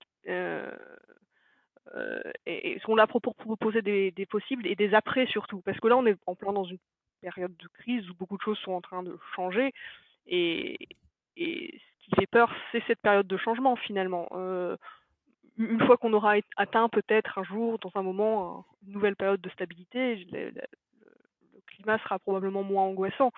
Mais ça, sauf qu'on peut pas savoir maintenant de quoi sera fait demain autrement que dans la fiction, finalement. Ouais. Donc on, on essaye d'être là pour ça, en, en ouvrant des, des, petites fenêtres pour dire ça pourrait être ci, et ça pourrait être ça, et peut-être essayer de dire que le ça pourrait être ci ou ça, euh, c'est pas forcément que la mort, la pluie et, et le danger, qu'il y a aussi des choses possibles, concrètes à faire, qu'on peut enraciner dans le présent pour euh, les emmener vers, vers l'avenir. Mais du coup, tu, peux peut-être, Caroline, revenir, revenir aussi justement sur ce qui s'est fait pour, pour les Black Panthers, parler un peu des, des Young Lords, etc., dont, tu parles dans Pandémo Politique? Ouais, alors sur les Black Panthers, c'est super intéressant parce qu'il y a les, les, deux versants. On reste parfois dans une imagerie assez, assez masculine, assez un peu paramilitaires des, des, Black Panthers, les bérets, euh, euh, les, euh, les actions coup de poing, etc., euh, les types qui se, qui se réfugient à Alger et tout, tout, tout ça est vrai, mais il y a tout un versant social de l'action des Black Panthers qui a été, qui a été oublié. Il y a, y a il y a une sociologue qui a écrit, s'appelle Alondra Nelson, qui a écrit le bouquin de référence sur l'action sociale et sanitaire des, des Black Panthers. C'est assez étonnant. Aujourd'hui, elle est devenue la, la chef de l'équipe scientifique euh, de la de la Maison Blanche. Euh, donc, euh, alors je sais pas s'il faut s'il faut y mettre beaucoup d'espoir, mais moi ça j'ai pas pu m'empêcher d'avoir un petit sourire, de me dire qu'une spécialiste de, santé communautaire euh, finisse, euh, finisse là. On verra ce que ce que ça donne. Euh, mais elle dit pour pour les discréditer, hein, on a gardé des Black Panthers que cette image un peu virile, violente. Mais en fait, dans les, les villes des États-Unis et dans les quartiers noirs des villes des États-Unis, les Black Panthers avaient déployé un certain nombre de, de programmes. Alors l'un des plus célèbres, c'était les petits déjeuners pour les enfants le matin, et il y en avait d'autres, c'était des centres de santé. c'était des centres de santé où on faisait des soins primaires avec un mode de fonctionnement où ils étaient allés chercher euh, des médecins, des médecins un peu militants qui étaient plus souvent euh, plutôt des médecins euh, blancs, un peu hippies, de milieu un peu bourgeois, mais en leur laissant finalement pas trop d'espace, avec l'idée qu'ils allaient faire certaines choses, genre des vaccinations, etc., mais que ils auraient une place bien définie et qu'ils prendraient pas le pouvoir sur le centre. Et puis ils faisaient une autre chose a eu énormément de, succès. Euh, ils, ont, euh, ils se sont mis à faire euh, du, du, dépistage de la drépanocytose. La drépanocytose, pour le dire rapidement, c'est une maladie du sang qui touche beaucoup euh, les, euh, les personnes euh, noires et afrodescendantes. et cette, cette maladie était pas du tout prise en charge dans les programmes nationaux de, de santé ou des États aux États-Unis. Il faisait des grandes campagnes de, de, dépistage avec non pas comme objectif de soigner les gens, mais comme objectif de montrer que cette maladie était très répandue et qu'il fallait faire quelque chose. Et on a des photos, moi, que je trouve quand même euh, hyper touchante euh, et hyper forte d'un point de vue euh, militant de, enfin, de militants des Black Panthers qui font ces, ces, opérations de dépistage avec des queues de plusieurs dizaines et dizaines de personnes et qui viennent pas se, pour se faire soigner, qui viennent pour savoir, pour savoir ce qui leur arrive à eux et pour savoir ce qui arrive à leur communauté et pour réclamer que le pouvoir politique fasse quelque chose dix ans plus tard, il va se passer la même chose euh, avec le VIH. Un autre, euh, un autre mouvement euh, qui a mis en place des choses de, santé communautaire, c'est les Young Lords. Parfois, on les appelle les panthères portoricaines parce que donc c'est c'est c'est dans la communauté portoricaise new-yorkaise et eux ils vont aussi mettre en place des des programmes de santé qui intègrent la dimension logement ils s'aperçoivent que ce qui fait que les gens sont plus malades dans la communauté portoricaise que dans d'autres, c'est parce qu'ils sont dans des logements exigus et ils vont faire du dépistage mobile de la tuberculose et essayer de faire le lien entre ces populations qui sont laissées de côté par le système de soins et le système de soins lui-même en faisant des, des formes de lobbying individuelle pour que les gens puissent être puissent être soignés et puissent puissent recevoir les, les traitements. Et moi, je, dois dire, avant de, de, lire ces livres, les Young Lords, il y a, il y a un très beau livre de Claire Richard dessus. Euh, je m'aperçois que tout en ayant eu une, un peu une éducation historique sur les mouvements de gauche, c'était des choses qui, il y a encore cinq ou six ans, euh, j'en avais jamais euh, entendu parler et que ça n'appartenait pas finalement euh, à ma, ma mémoire et à mes imaginaires politiques. donc moi, je trouve ça très très excitant qu'on soit dans un moment où ça réapparaît dans l'imaginaire politique du passé et avec vous, d'une certaine façon, ça réapparaît dans l'imaginaire politique du futur. Ouais.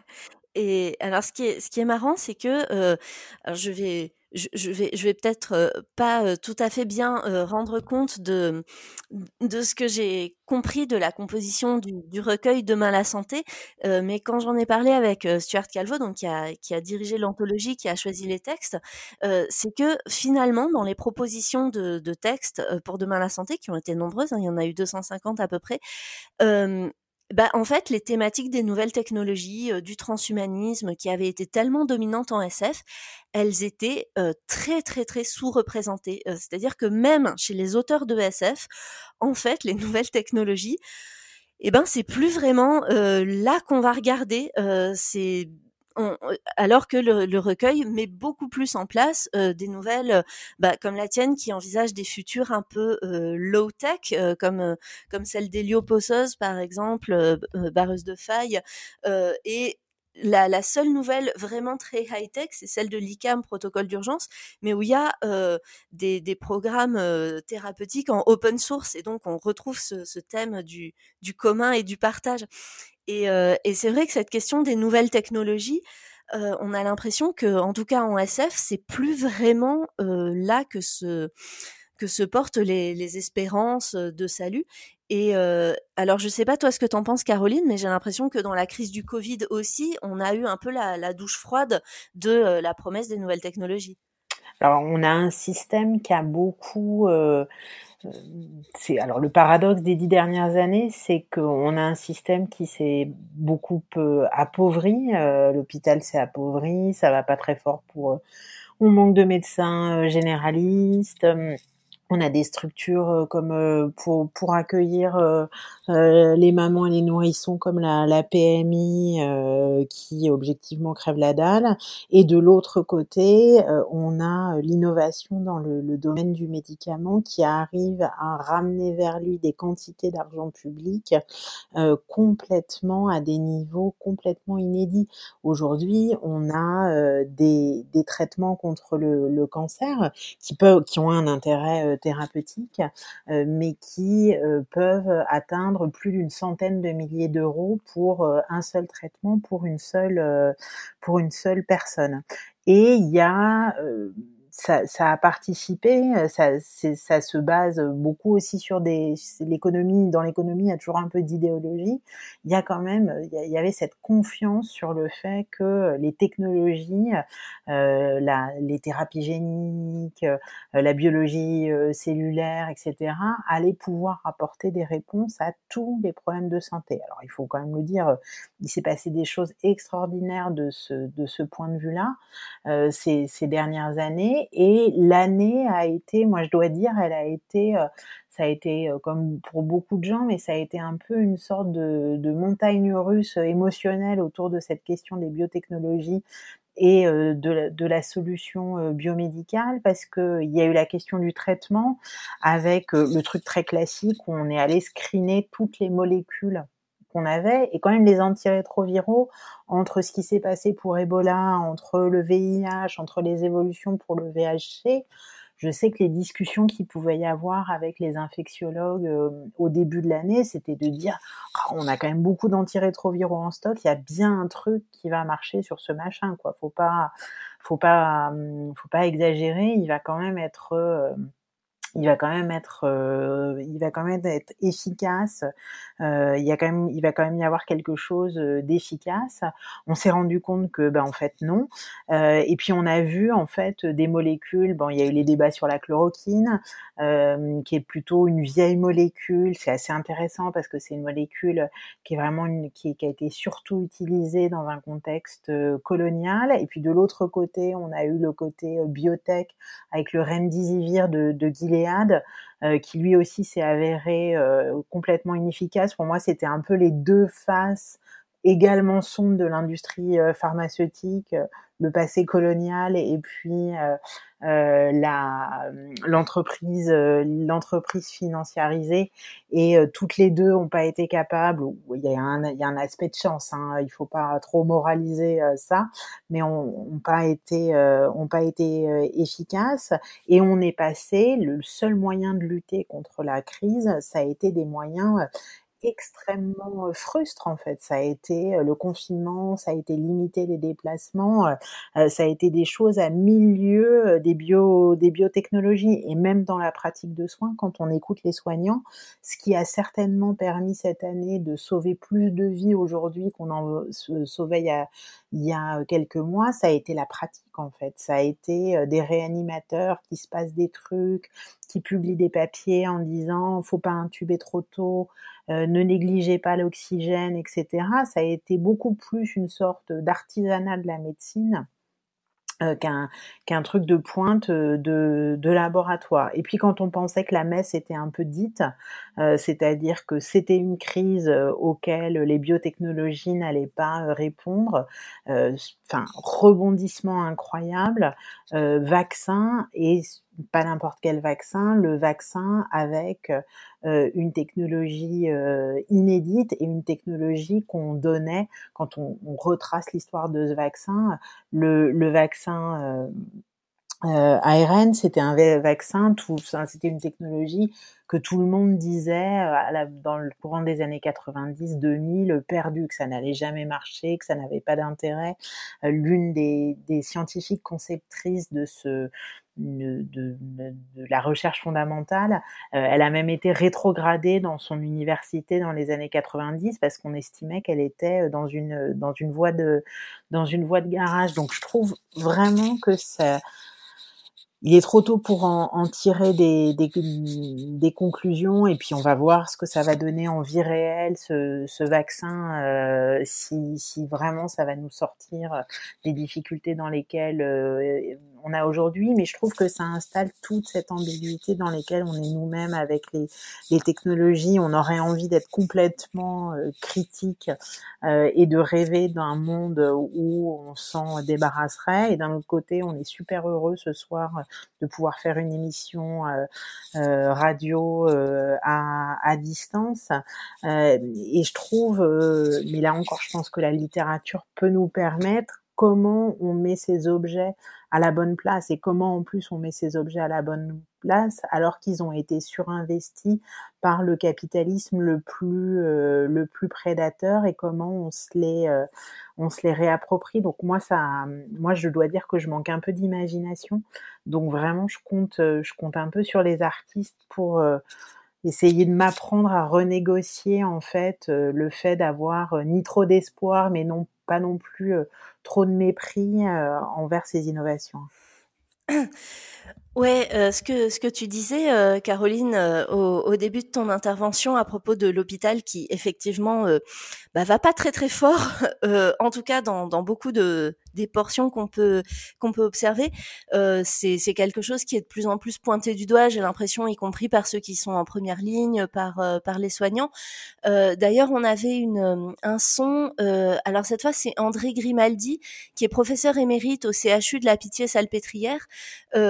Juste euh, le fait qu'il soit à la pitié salpêtrière, ça me, ça me rappelle le fait que euh, cet hôpital, en 2019, il avait été au cœur d'une fake news sur euh, l'hôpital envahi lors des manifs du 1er mai. Euh, ça avait fait scandale alors qu'en fait, c'était, ça s'était avéré assez bidonné. Et un an après, on voyait les soignants se faire castagner comme les autres manifestants. Et le discours sur les soignants avait, avait bien changé. voilà. Et donc, on peut peut-être écouter ce, ce son d'André Grimaldi sur bah, ce que l'hôpital est devenu ou est en train de devenir. Psst, Volute, l'émission des imaginaires politiques. On s'est trouvé euh, totalement démunis face à l'épidémie de coronavirus en raison euh, d'un choix politique qui a été de traiter la médecine et la santé comme une marchandise comme une autre. Euh, avec un souci de rentabilité euh, immédiate. Euh, donc depuis des années, on a traité l'hôpital comme une entreprise avec un mode de financement à l'activité qui faisait que il fallait surtout pas avoir des lits il fallait travailler à flux tendu et comme tout cela se faisait dans une contrainte budgétaire à partir de 2008, euh, année après année, hein, il faut savoir que, en gros, pendant dix ans, on a demandé chaque année à l'hôpital 800 millions d'économies. Alors, qui s'est fait au début par des réorganisations, euh, puis par des suppressions de personnel, avec des mutualisations, avec des horaires variables, avec des conditions de travail euh, dégradées. Donc, on a abordé la crise dans les plus mauvaises conditions. Il faut se rappeler que avant cette épidémie, il y en a eu une autre.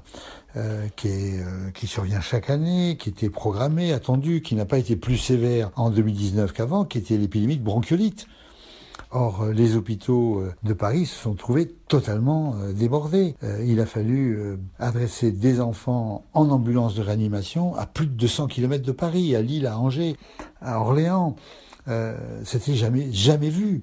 Hein, tout ça faute de lits et faute d'infirmières. Alors il y a eu euh, ce, grand mouvement hospitalier avec euh, 1000 démissions de chefs de service, avec euh, le collectif interhôpitaux rassemblant euh, médecins mais aussi paramédicaux et aussi associations représentants des usagers, associations de patients. Tout ça n'a servi qu'à des, gestes de communication et, et un desserrement minime du budget. C'est-à-dire qu'on a donné 200 millions et au lieu de demander 800 millions d'économies à l'hôpital, on demandait plus que 600 millions. C'est ça le, le, grand projet, avec un gonflement des chiffres pour impressionner les, les téléspectateurs aux, aux 20 heures. Ouais, donc euh, pas mal de com et euh, finalement pas pas grand chose euh, comme moyen. Et Caroline, ce qui m'intéressait, c'est que dans Pandémopolitique, tu parlais même de la pénurie de savoir. finalement, voilà, on, est dans un langage et un vocabulaire de la pénurie à tout point de vue, quoi. Pénurie de ressources, pénurie euh, même de savoir, pénurie de personnel euh, évidemment, euh, pénurie de lits, d'espace littéralement. Et, et c'est vrai que ce vocabulaire de la pénurie, ben, on est en train de, de l'avoir bien en face, quoi. Ouais, c'est assez. Mmh, c'est pour avoir travaillé pour, sur le sur le VIH, on a construit à partir de 96 et le moment où les traitements sont arrivés, on, a construit toute la lutte contre le VIH sur un diptyque entre des pays du Nord qui avaient accès au traitement. Ça ça rendait pas forcément la, la vie des personnes qui vivent avec le VIH facile, mais un accès au traitement assuré au Nord et une pénurie et des empêchements au sud. Et en fait, euh, on voit que euh, sur ce sujet et puis sur plein d'autres, en fait, ces problématiques des, des, systèmes de santé du Sud, en fait, on les retrouve de plus en plus euh, dans les pays du Nord. Et il ne faut pas penser que la pénurie euh, et les pénuries qu'on a traversées ces derniers mois, comme le montre bien l'extrait, c'est le propre de la crise sanitaire, c'est c'est tout à fait structurel. Aujourd'hui, dans l'association pour laquelle je travaille, on a eu un mail nous indiquant qu'on allait avoir une pénurie d'un certain, d'une certaine sorte de seringue qu'on distribue aux usagers de drogue et qu'il allait falloir se rabattre sur un modèle moins adapté. hier, on a eu un autre mail nous disant qu'il allait avoir une pénurie d'antibiotiques pour une, une, infection sexuellement transmissible. Donc les, pénuries structurent en fait le, système de, santé au point même qu'en fait on s'en accommode. Alors il faut faut pas s'en accommoder parce que derrière ces pénuries il y a des choix politiques euh, c'est pas naturel euh, ça a été construit il y a des priorités qui n'ont pas été faites et d'un le deuxième point, c'est qu'il faut qu'on aille voir ce qu'ont inventé ceux qui euh, sont dans cet état de pénurie depuis euh, beaucoup plus longtemps que nous euh, pour, y, pour y répondre. Il faut faire preuve d'un peu d'humilité face à la crise et il faut aller chercher les savoirs pour l'affronter là où ils sont. Et ça, on a beaucoup, beaucoup de mal. il y a encore une forme un peu d'orgueil euh, un peu de, sentiment de domination euh, mal placé euh, des systèmes de santé du Nord qui ne vont pas chercher dans les systèmes de santé du Sud le, les, ressources. Là, tu parlais des savoirs euh, qui pourraient nous, permettre de, surmonter euh, cet état un peu structurel de manque. Ouais, c'est c'est un peu ce que ma sœur disait après des années à Médecins sans frontières. Elle en elle en pouvait plus euh, de voir la morgue avec laquelle l'humanitaire euh, se pointait dans les pays du Sud en disant oui mais nous on a des savoirs à partager. Euh, regardez par exemple les moustiquaires et le lavage des mains quoi. Et euh, genre non mais ça va, ça fait plusieurs générations, on n'a plus besoin que le Nord envoie des petits jeunes de 18 ans pour qu'ils se fassent le frisson de l'aide humanitaire en expliquant que les moustiquaires c'est utile. Enfin c'est c'est quelque chose chose qui commençait à la, à la désespérer un petit peu. Et, euh, et c'est quelque chose dont je m'étais euh, pas mal inspirée quand j'ai écrit ma nouvelle.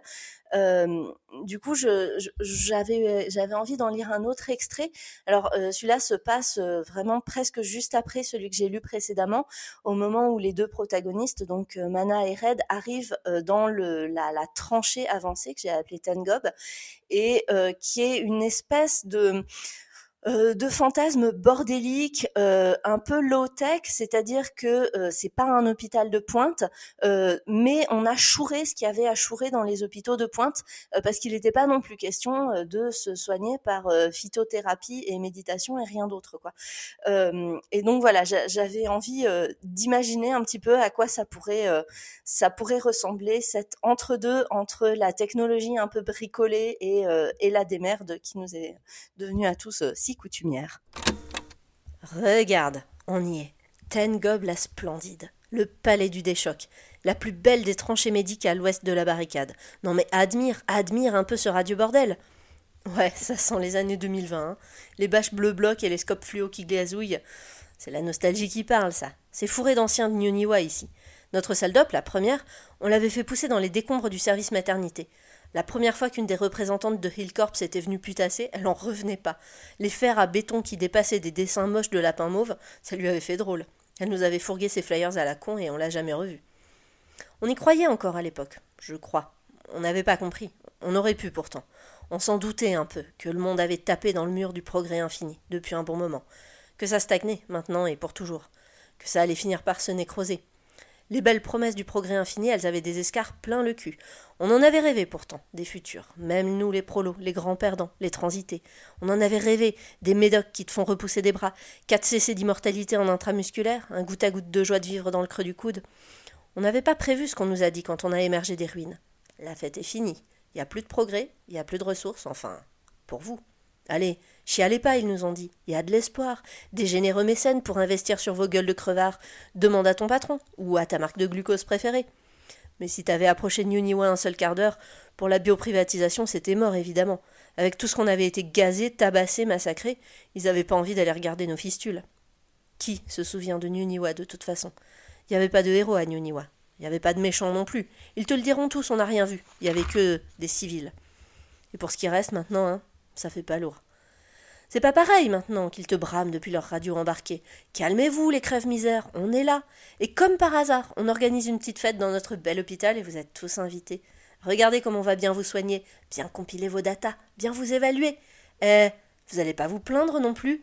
Vous voulez quoi, bande d'irresponsables? Vous voulez quand même pas les minots morts dans la poussière? C'est soit notre tôle, soit le tiers-monde. Et notre tôle, elle est drôlement bien. Il y a des distributeurs de solutions hydroalcooliques pour te désinfecter tes mains pauvres.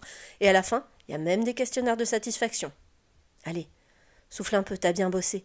Elle est entre de bonnes mains, les frangins vont la stabiliser, ça va le faire. Respire un coup, toi, profites-en. L'ox ici, c'est gratuit. L'autre chose, quand, j'ai écrit ce bout-là, euh, qui me tenait un petit peu à cœur ou qui, me trottait en tête, je ne sais pas ce qu'il faut dire, euh, c'était l'impression que euh, le système de santé, alors c'est, du pré-2020 hein, comme ressenti, ça servait un petit peu d'argument dans une espèce de chantage qui était en gros que quand je me retrouvais à dire des propos du genre quand même le néolibéralisme, des fois, bof, et eh ben l'argument des progrès de la santé, c'est c'était celui qui était vraiment pratique à opposer. Genre, ah bah oui, mais quand même, t'as vu, grâce à ça, on sauve des vies. Comment peux-tu revenir là-dessus? Et alors, oui, certes, hein, c'est cool qu'on sauve des vies. moi, je suis, je suis, je suis très très pour qu'on sauve des vies. mais cette idée que seul le néolibéralisme était capable de faire ça et que donc, bah, c'était, c'était les modalités de la négociation et qu'on devait l'accepter au nom de ça. dès lors que le mécanisme se grippait, euh, ça devenait un peu compliqué. Et bah, la, pandémie euh, a, bien euh, joué ce rôle de dire oui, en fait, ça peut pas être un argument absolu. J'ai l'impression de dire ah ben regardez, nous on sait faire et on vous sauve à coup sûr. Bah, non, en fait, c'est pas comme ça que ça marche. et il n'y a pas à avoir une foi aveugle dans, dans les capacités du progrès scientifique. dès lors qu'il y a plus de ressources, en fait, il y a quand même beaucoup de choses qui cessent de fonctionner. Donc, euh, donc voilà, je crois que j'avais un petit peu ça en tête en, écrivant. Euh, Non, et puis, enfin, si, si je peux rebondir sur, euh, là-dessus, on, on, a la représentation que on devrait tout au, au secteur privé en matière, par exemple, d'innovation euh, thérapeutique, la plupart euh, des, nouveaux médicaments qui peuvent être très intéressants, hein, qui peuvent vraiment euh, apporter des choses aux, aux, personnes malades, pour la plupart, ils reposent sur de, de la recherche publique. L'idée que il n'y aurait que le marché, il n'y aurait que la concurrence qui crée l'innovation. En fait, l'industrie pharmaceutique nous raconte le, contraire. La partie la plus innovante de son activité, elle l'a déléguée, ou, du, je dirais plutôt elle l'a économisée auprès des, institutions publiques et euh, ce sont les contribuables, qui soient européens, qui soient états-uniens en fait, qui permettent le financement de, de cette de cette recherche. Donc le, le chantage parfois qu'il peut y avoir sur mais si on si on nationalise ou si on a un système où les acteurs les acteurs capitalistiques auront moins de, de poids, on n'aura pas de, de nouveautés c'est quand même très largement un mythe. Ouais, bien sûr. Et c'est vrai que là, dans, dans la recherche autour du vaccin, on a vu que oui, il y a des financements euh, publics. Alors là, c'est, on, on, parle à un moment où c'est difficile parce qu'on ne sait pas exactement ce que ça va donner autour de, de Sanofi qui a l'air d'être en train d'abandonner la course euh, en son nom. Mais c'est, vrai que si euh, l'État est là pour amener les fonds, mais qu'ensuite on, on glorifie uniquement le, le marché, ça paraît, ça paraît assez singulièrement hypocrite, quoi. Et du coup, bah, ce, dont on avait envie de parler pour, euh, pour terminer, c'était donc, euh, et alors quoi euh, demain? Comment est-ce qu'on envisage le futur autrement que dans cette espèce de, de baudruche euh, dégonflée de, du, de la promesse du, du progrès. Euh, Peut-être qu'avant de parler de futur un petit peu euh, un petit peu plus optimiste, on peut commencer par euh, exprimer celui qu'on craint, euh, qu'on est beaucoup, je crois, à craindre d'un système de santé qui passerait vraiment de plus en plus à deux vitesses. là, c'est de nouveau Mohamed Ben Saada qu'on a entendu parler un peu plus tôt tout à l'heure, hein, qui donc travaille dans les quartiers populaires de, Marseille et qui avait été interviewé dans le, dans le cas de la crise du Covid, euh, qui décrit ce, système de santé à deux vitesses qu'on redoute tous ou qu'on a tous le sentiment d'être en train de, de, commencer à observer.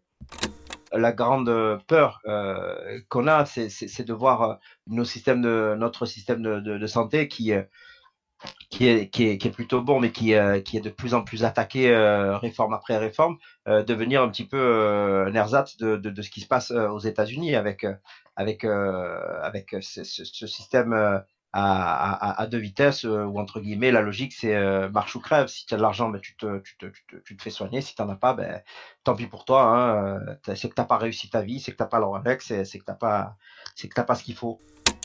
Bah, face à ça, peut-être qu'on peut mettre quelque chose d'un peu plus optimiste euh, avec euh, ta nouvelle Chloé.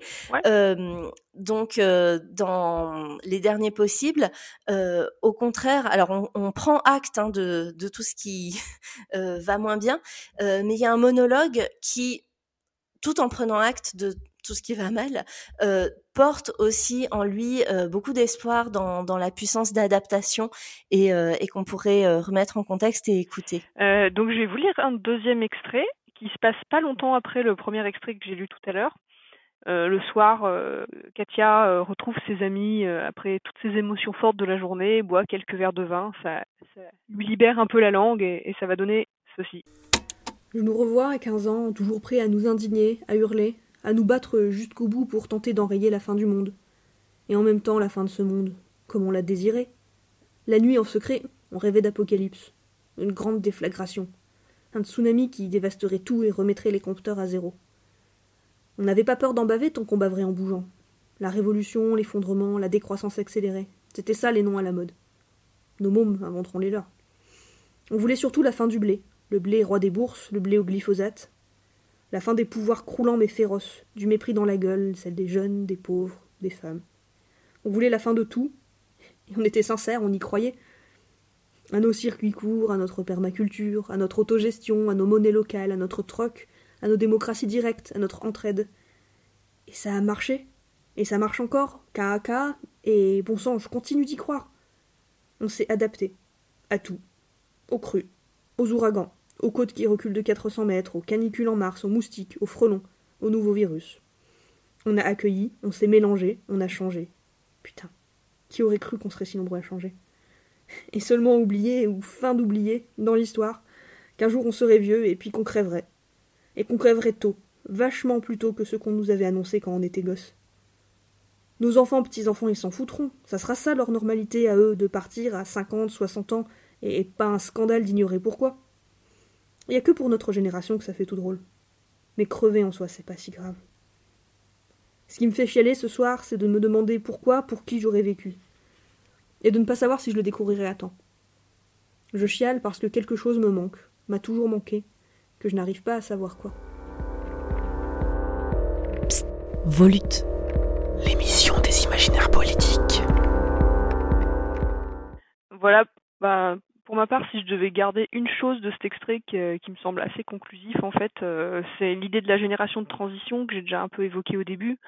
À savoir que voilà, là on est dans une période très compliquée où il y a beaucoup d'inquiétudes sur ce que va être fait demain, mais que, euh, mais que au fond, si on, choisi de faire des enfants, d'ailleurs je crois que c'est plutôt notre cas toutes les trois ici, c'est qu'on se dit bien que d'une façon ou d'une autre, euh, ils vont trouver moyen de faire quelque chose de, leur vie et de leur monde.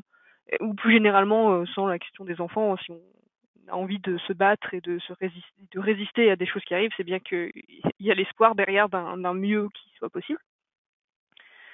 Euh, on a évoqué beaucoup de sujets là au, fil du podcast, le retour à la médecine de guerre et de, crise. Donc bah oui, en effet, clairement, on est dans une période de crise, donc c'est sans doute normal qu'on retourne à, des méthodes comme ça.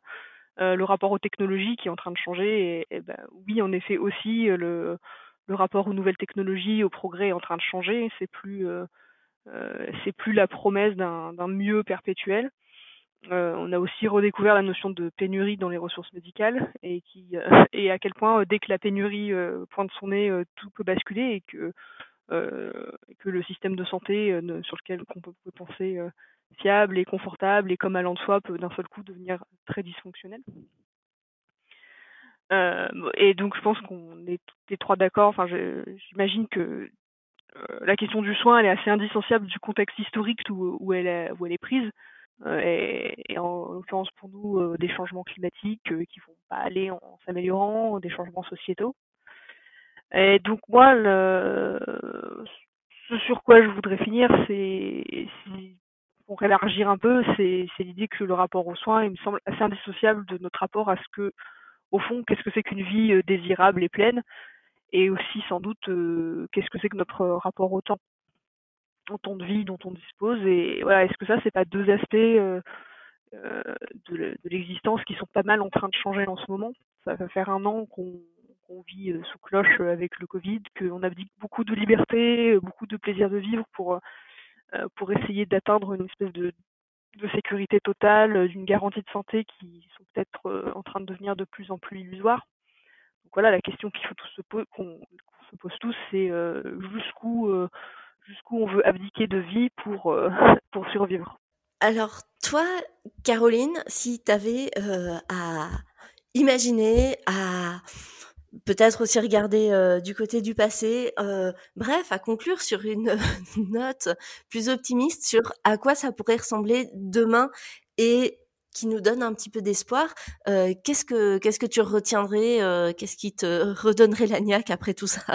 Ben, Peut-être ce qui me redonnerait la niaque, c'est que y a, quand, quand on fait de l'histoire de, de la médecine, euh, l'un des premiers trucs qu'on voit, c'est que sur le XXe siècle, euh, on dit souvent l'augmentation de l'espérance de vie dans les pays du Nord, c'est euh, assez euh, spontanément attribué à la médecine. Mais en fait, quand on, étudie vraiment, on s'aperçoit qu'il y a des choses qui ont été beaucoup plus déterminantes pour faire gagner des, années de vie, notamment l'hygiène. se laver les mains a, très certainement sauvé plus de vies que n'importe quel antibiotique euh, les conditions dans lesquelles euh, les femmes accouchent. Et ça, c'est pas exactement un savoir médical.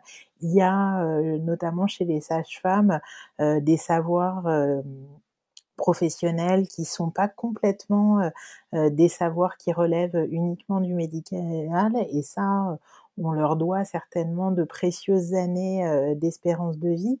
Tout ça pour dire que euh, les conquêtes du passé, elles ont été aussi le fait euh, de pratiques, de transformation de la société, de non-soignants, de femmes qui se donnent des conseils entre elles, et que peut-être que l'histoire des grands progrès médicaux, elle est en train de se finir, mais il y en a d'autres qui vont se poursuivre, qui vont continuer.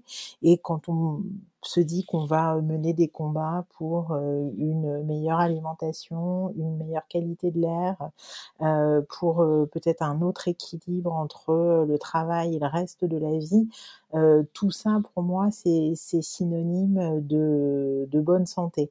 je pense que ce qu'on vit un peu dans notre chair, c'est un moment où en tout cas dans, dans les pays comme les nôtres, l'état de santé de la population se, se dégrade et, et c'est très très c'est très très angoissant. mais c'est dans des luttes sociales beaucoup plus larges qu'on qu'on va certainement retrouver notre santé, pas forcément dans les entre les murs des, des hôpitaux et moi, je suis terrifiée part ce qui se passe pour le, sur le Covid, euh, mais je suis aussi euh, assez excitée par le fait que la santé est redevenue une question politique. Elle est redevenue l'affaire de tous, et ça, on pourra plus, euh, on pourra plus faire marche arrière.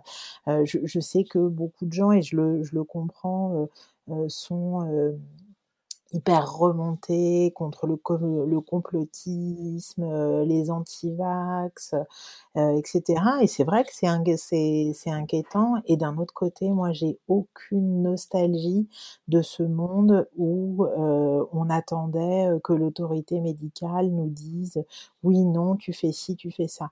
Alors c'est une perturbation et puis ça va demander énormément de travail d'aller convaincre les gens euh, que oui, se faire euh, vacciner, euh, il y a un bénéfice pour eux, pour leurs enfants, pour leur entourage, mais je, je, crois que je préfère ce monde à un monde où le savoir sur la santé n'est que l'affaire de certains. Ouais, euh, je suis, je suis d'accord avec toi. Le, fait que la santé soit redevenue une question politique, euh, ça me paraissait euh, absolument vital. Quand j'ai discuté avec Stuart Calvo à propos de l'anthologie Demain la santé, elle me disait qu'il y avait eu quelques objections avant même de, lancer en fait l'appel à nouvelles, qui semblaient dire ouais, mais est-ce que la santé c'est vraiment un thème? Et j'ai l'impression que bah, un an après, oui, évidemment que la santé c'est un thème et un thème dont les non-soignants, auteurs et autrices que nous étions, se sont emparés, un thème que de plus en plus de patients et de patientes euh, s'approprient, euh, revisitent. Parce que parce qu'on en a besoin. Euh, un thème aussi entre soignants, comme tu le disais Caroline à l'instant, où il y a énormément de transmissions et on n'assiste pas à toutes ces transmissions. Il y en a eu beaucoup pendant la crise du Covid autour de l'utilisation des respirateurs, euh, parce qu'on avait ces techniques et euh, et qu'il s'agissait juste de savoir euh, comment euh, comment mieux les utiliser et on essaye et on se plante et on partage et, euh, et c'est comme ça aussi que que ça avance par tout petit bout. L'autre chose moi qui m'a rendu c'est que euh, Demain la santé, je trouve que c'est une anthologie qui déborde euh, de la question du care, euh, du lien qui se tisse. je pense par exemple aux, nouvelles de Lauriane Dufan, Accro perdu, et à celle qui conclut le recueil Considère le nénuphar de Sabrina Calvo, où ça, ça finit dans un gigantesque geste de tendresse partagée et le, soin revient aussi vers vers ça et, euh, et, je trouve que ça ça redonne énormément euh, d'élan euh, euh après les, les, futurs un peu inquiétants qu'on a pu croiser dans le recueil. Et puis la, la dernière chose qui, qui me rend optimiste c'est que bah, peut-être qu'on est dans une espèce de, de post-apocalypse, parce que euh, quand on écrit ou qu'on lit de la SF, on a toujours un petit peu envie de s'imaginer ça. Euh, mais j'ai jamais cru ni au post-apocalypse barbare où les gens deviendraient euh, ultra compétitifs euh, et auraient perdu tout esprit de collaboration. Et j'ai jamais cru non plus au post-apocalypse amnésique où tout le savoir aurait été rayé des cerveaux des gens. J'ai vraiment du mal à m'imaginer ça. C'est quelque chose de progressif, de lent d'étrange, euh, d'effrayant aussi, euh, mais qui est pas du tout aussi brutal euh, que ce que certains scénarios veulent nous raconter pour nous faire peut-être parfois encore adhérer à un système dont on nous dit qu'il serait le dernier rempart contre la barbarie. ça, honnêtement, bah, j'y crois pas du tout. Mmh. et ça fait du bien de lire de la SF qui, qui n'y croit pas non plus, quoi. voilà. Caroline, du coup, je sais pas si tu veux euh, dire quelques derniers mots ou si on se euh, dit au revoir. Alors, juste quand même, euh, il faut préciser maintenant qu'on arrive à la fin que euh, ce, cet épisode a été enregistré dans des conditions techniques extrêmement euh, mouvementées, euh, en plusieurs fois avec la technique qui nous a lâché tout le temps. Je sais pas si c'est une métaphore du système de santé, euh, qu'en gros on a réussi à se démerder alors que tout euh, craquait de partout, les réseaux, les logiciels, euh, voilà. Mais on y est arrivé quand même. Donc même avec une technique parfois un peu défaillante, la volonté humaine a réussi à l'emporter. Donc voilà, c'était euh, c'était le message de la fin. Euh, Caroline, je sais pas si tu veux donc euh, peut-être conclure. Non, bah, bah, peut-être que notre résistance c'est aussi une métaphore de la résistance. je dirais quand même des femmes. On n'a pas évoqué, mais c'est quand même, moi je trouve ça assez significatif que sur un, un, épisode sur la, la santé, euh, on se retrouve euh, à euh, trois femmes. Alors la santé n'est pas du tout qu'une affaire de, de femmes, mais malgré tout, cette, cette question d'une santé qui soit prise en charge plus largement par la société, cette question, tu l'as évoqué tout à l'heure, Mélanie, d'une euh, et qui est très très présente dans les nouvelles du recueil d'une santé qui euh, va aussi euh, vers le care et qui est pas dans le, geste technique. c'est quand même beaucoup les femmes qui l'assurent dans la société, qui l'assureront peut-être encore à l'avenir. la question c'est quelle valeur donnera la, la société à ces à ces gestes là quoi j'aimerais moi j'ai bien envie de finir sur cette touche un peu féministe eh ben, ça me va super bien de terminer sur une touche féministe. Et euh, du coup, histoire de, de, finir sur une note musicale, euh, j'avais envie de vous faire euh, découvrir et écouter euh, une comédie musicale qui a été écrite par une femme, euh, qui s'appelle Hadestown, et qui est une réécriture du mythe d'Orphée et d'Eurydice, mais euh, dans lequel, au lieu que ce soit le pays des morts qui emporte Eurydice quand, comme dans le mythe, hein, où elle meurt mordue par une vipère, là c'est l'usine tenue par Hadès en patron euh, cynique et terrifiant qui lui fait signer un contrat qui est en gros euh, le, un genre de consentement arraché à travailler toute sa vie dans cette usine. Et Orphée qui est une figure de l'artiste maudit amoureux un petit peu euh, poète qui a pas vraiment le sens des réalités euh, décide d'aller la chercher euh, comme dans comme dans le mythe là aussi sauf que bah on se rend compte que peut-être euh, peut-être il est trop tard peut-être on peut rien faire. Et et la, la chanson que j'avais envie de faire écouter elle s'appelle If It's True. Et je trouve que c'est juste une belle réponse poétique au euh, célèbre There is no alternative que euh, malgré euh, le fait que ça fasse des décennies qu'il a été prononcé par Thatcher, on nous rebalance encore, bah oui mais il n'y a pas d'alternative, c'est comme ça. Et If It's True, ça commence comme une plainte qui semble se dire que ouais peut-être il n'y a pas d'alternative, alors qu'en fait, à mesure que le, le cœur le rejoint et le soutient, on se rend compte que bah si en fait peut-être qu'il y a une alternative si on travaille tous ensemble et voilà, moi ça me fait du bien. Euh, en tout cas, merci beaucoup à Radio Parleur de nous avoir proposé de faire euh, ce podcast. Ça a été un plaisir d'échanger avec vous, Caroline et Chloé. Et, euh, et voilà, c'était c'était super intéressant. Merci beaucoup. merci beaucoup pour l'invitation. Eh ben, écoutez, euh, merci à toutes les deux pour euh, pour ce moment, euh, enfin ce moment fractionné, mais ce moment quand même, et, et pour toutes les discussions qu'on a pu avoir. C'était vraiment chouette, et, et je, vous, je vous remercie pour l'invitation. If there's nothing to be done, if it's true that it's too late, and the girl I love is gone, if it's true what they say, is this how the world is? To be beaten and betrayed and then be told that nothing changes. It'll always be like this if it's true what they say. I'll be on my way. And the boy turned to go.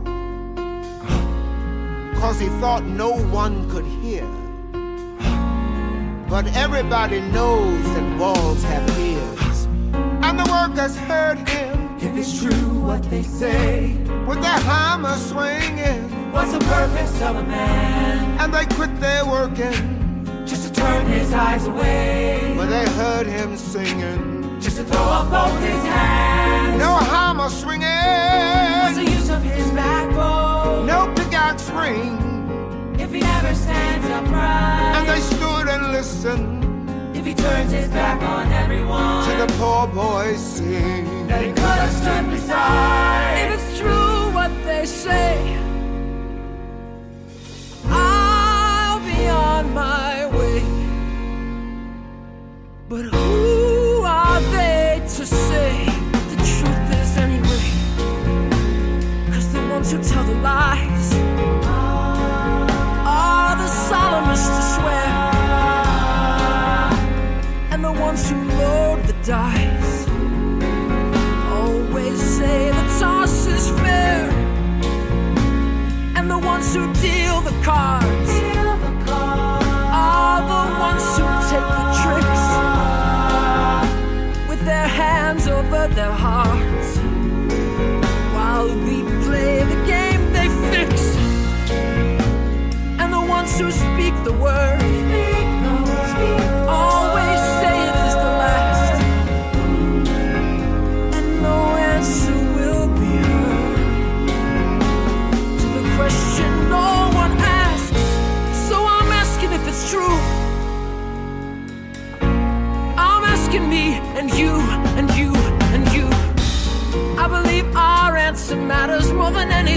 say. We stand and listen.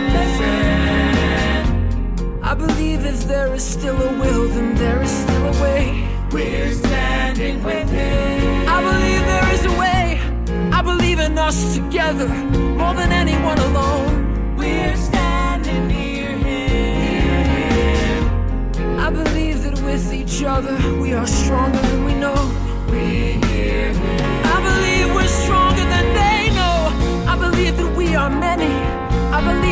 a you.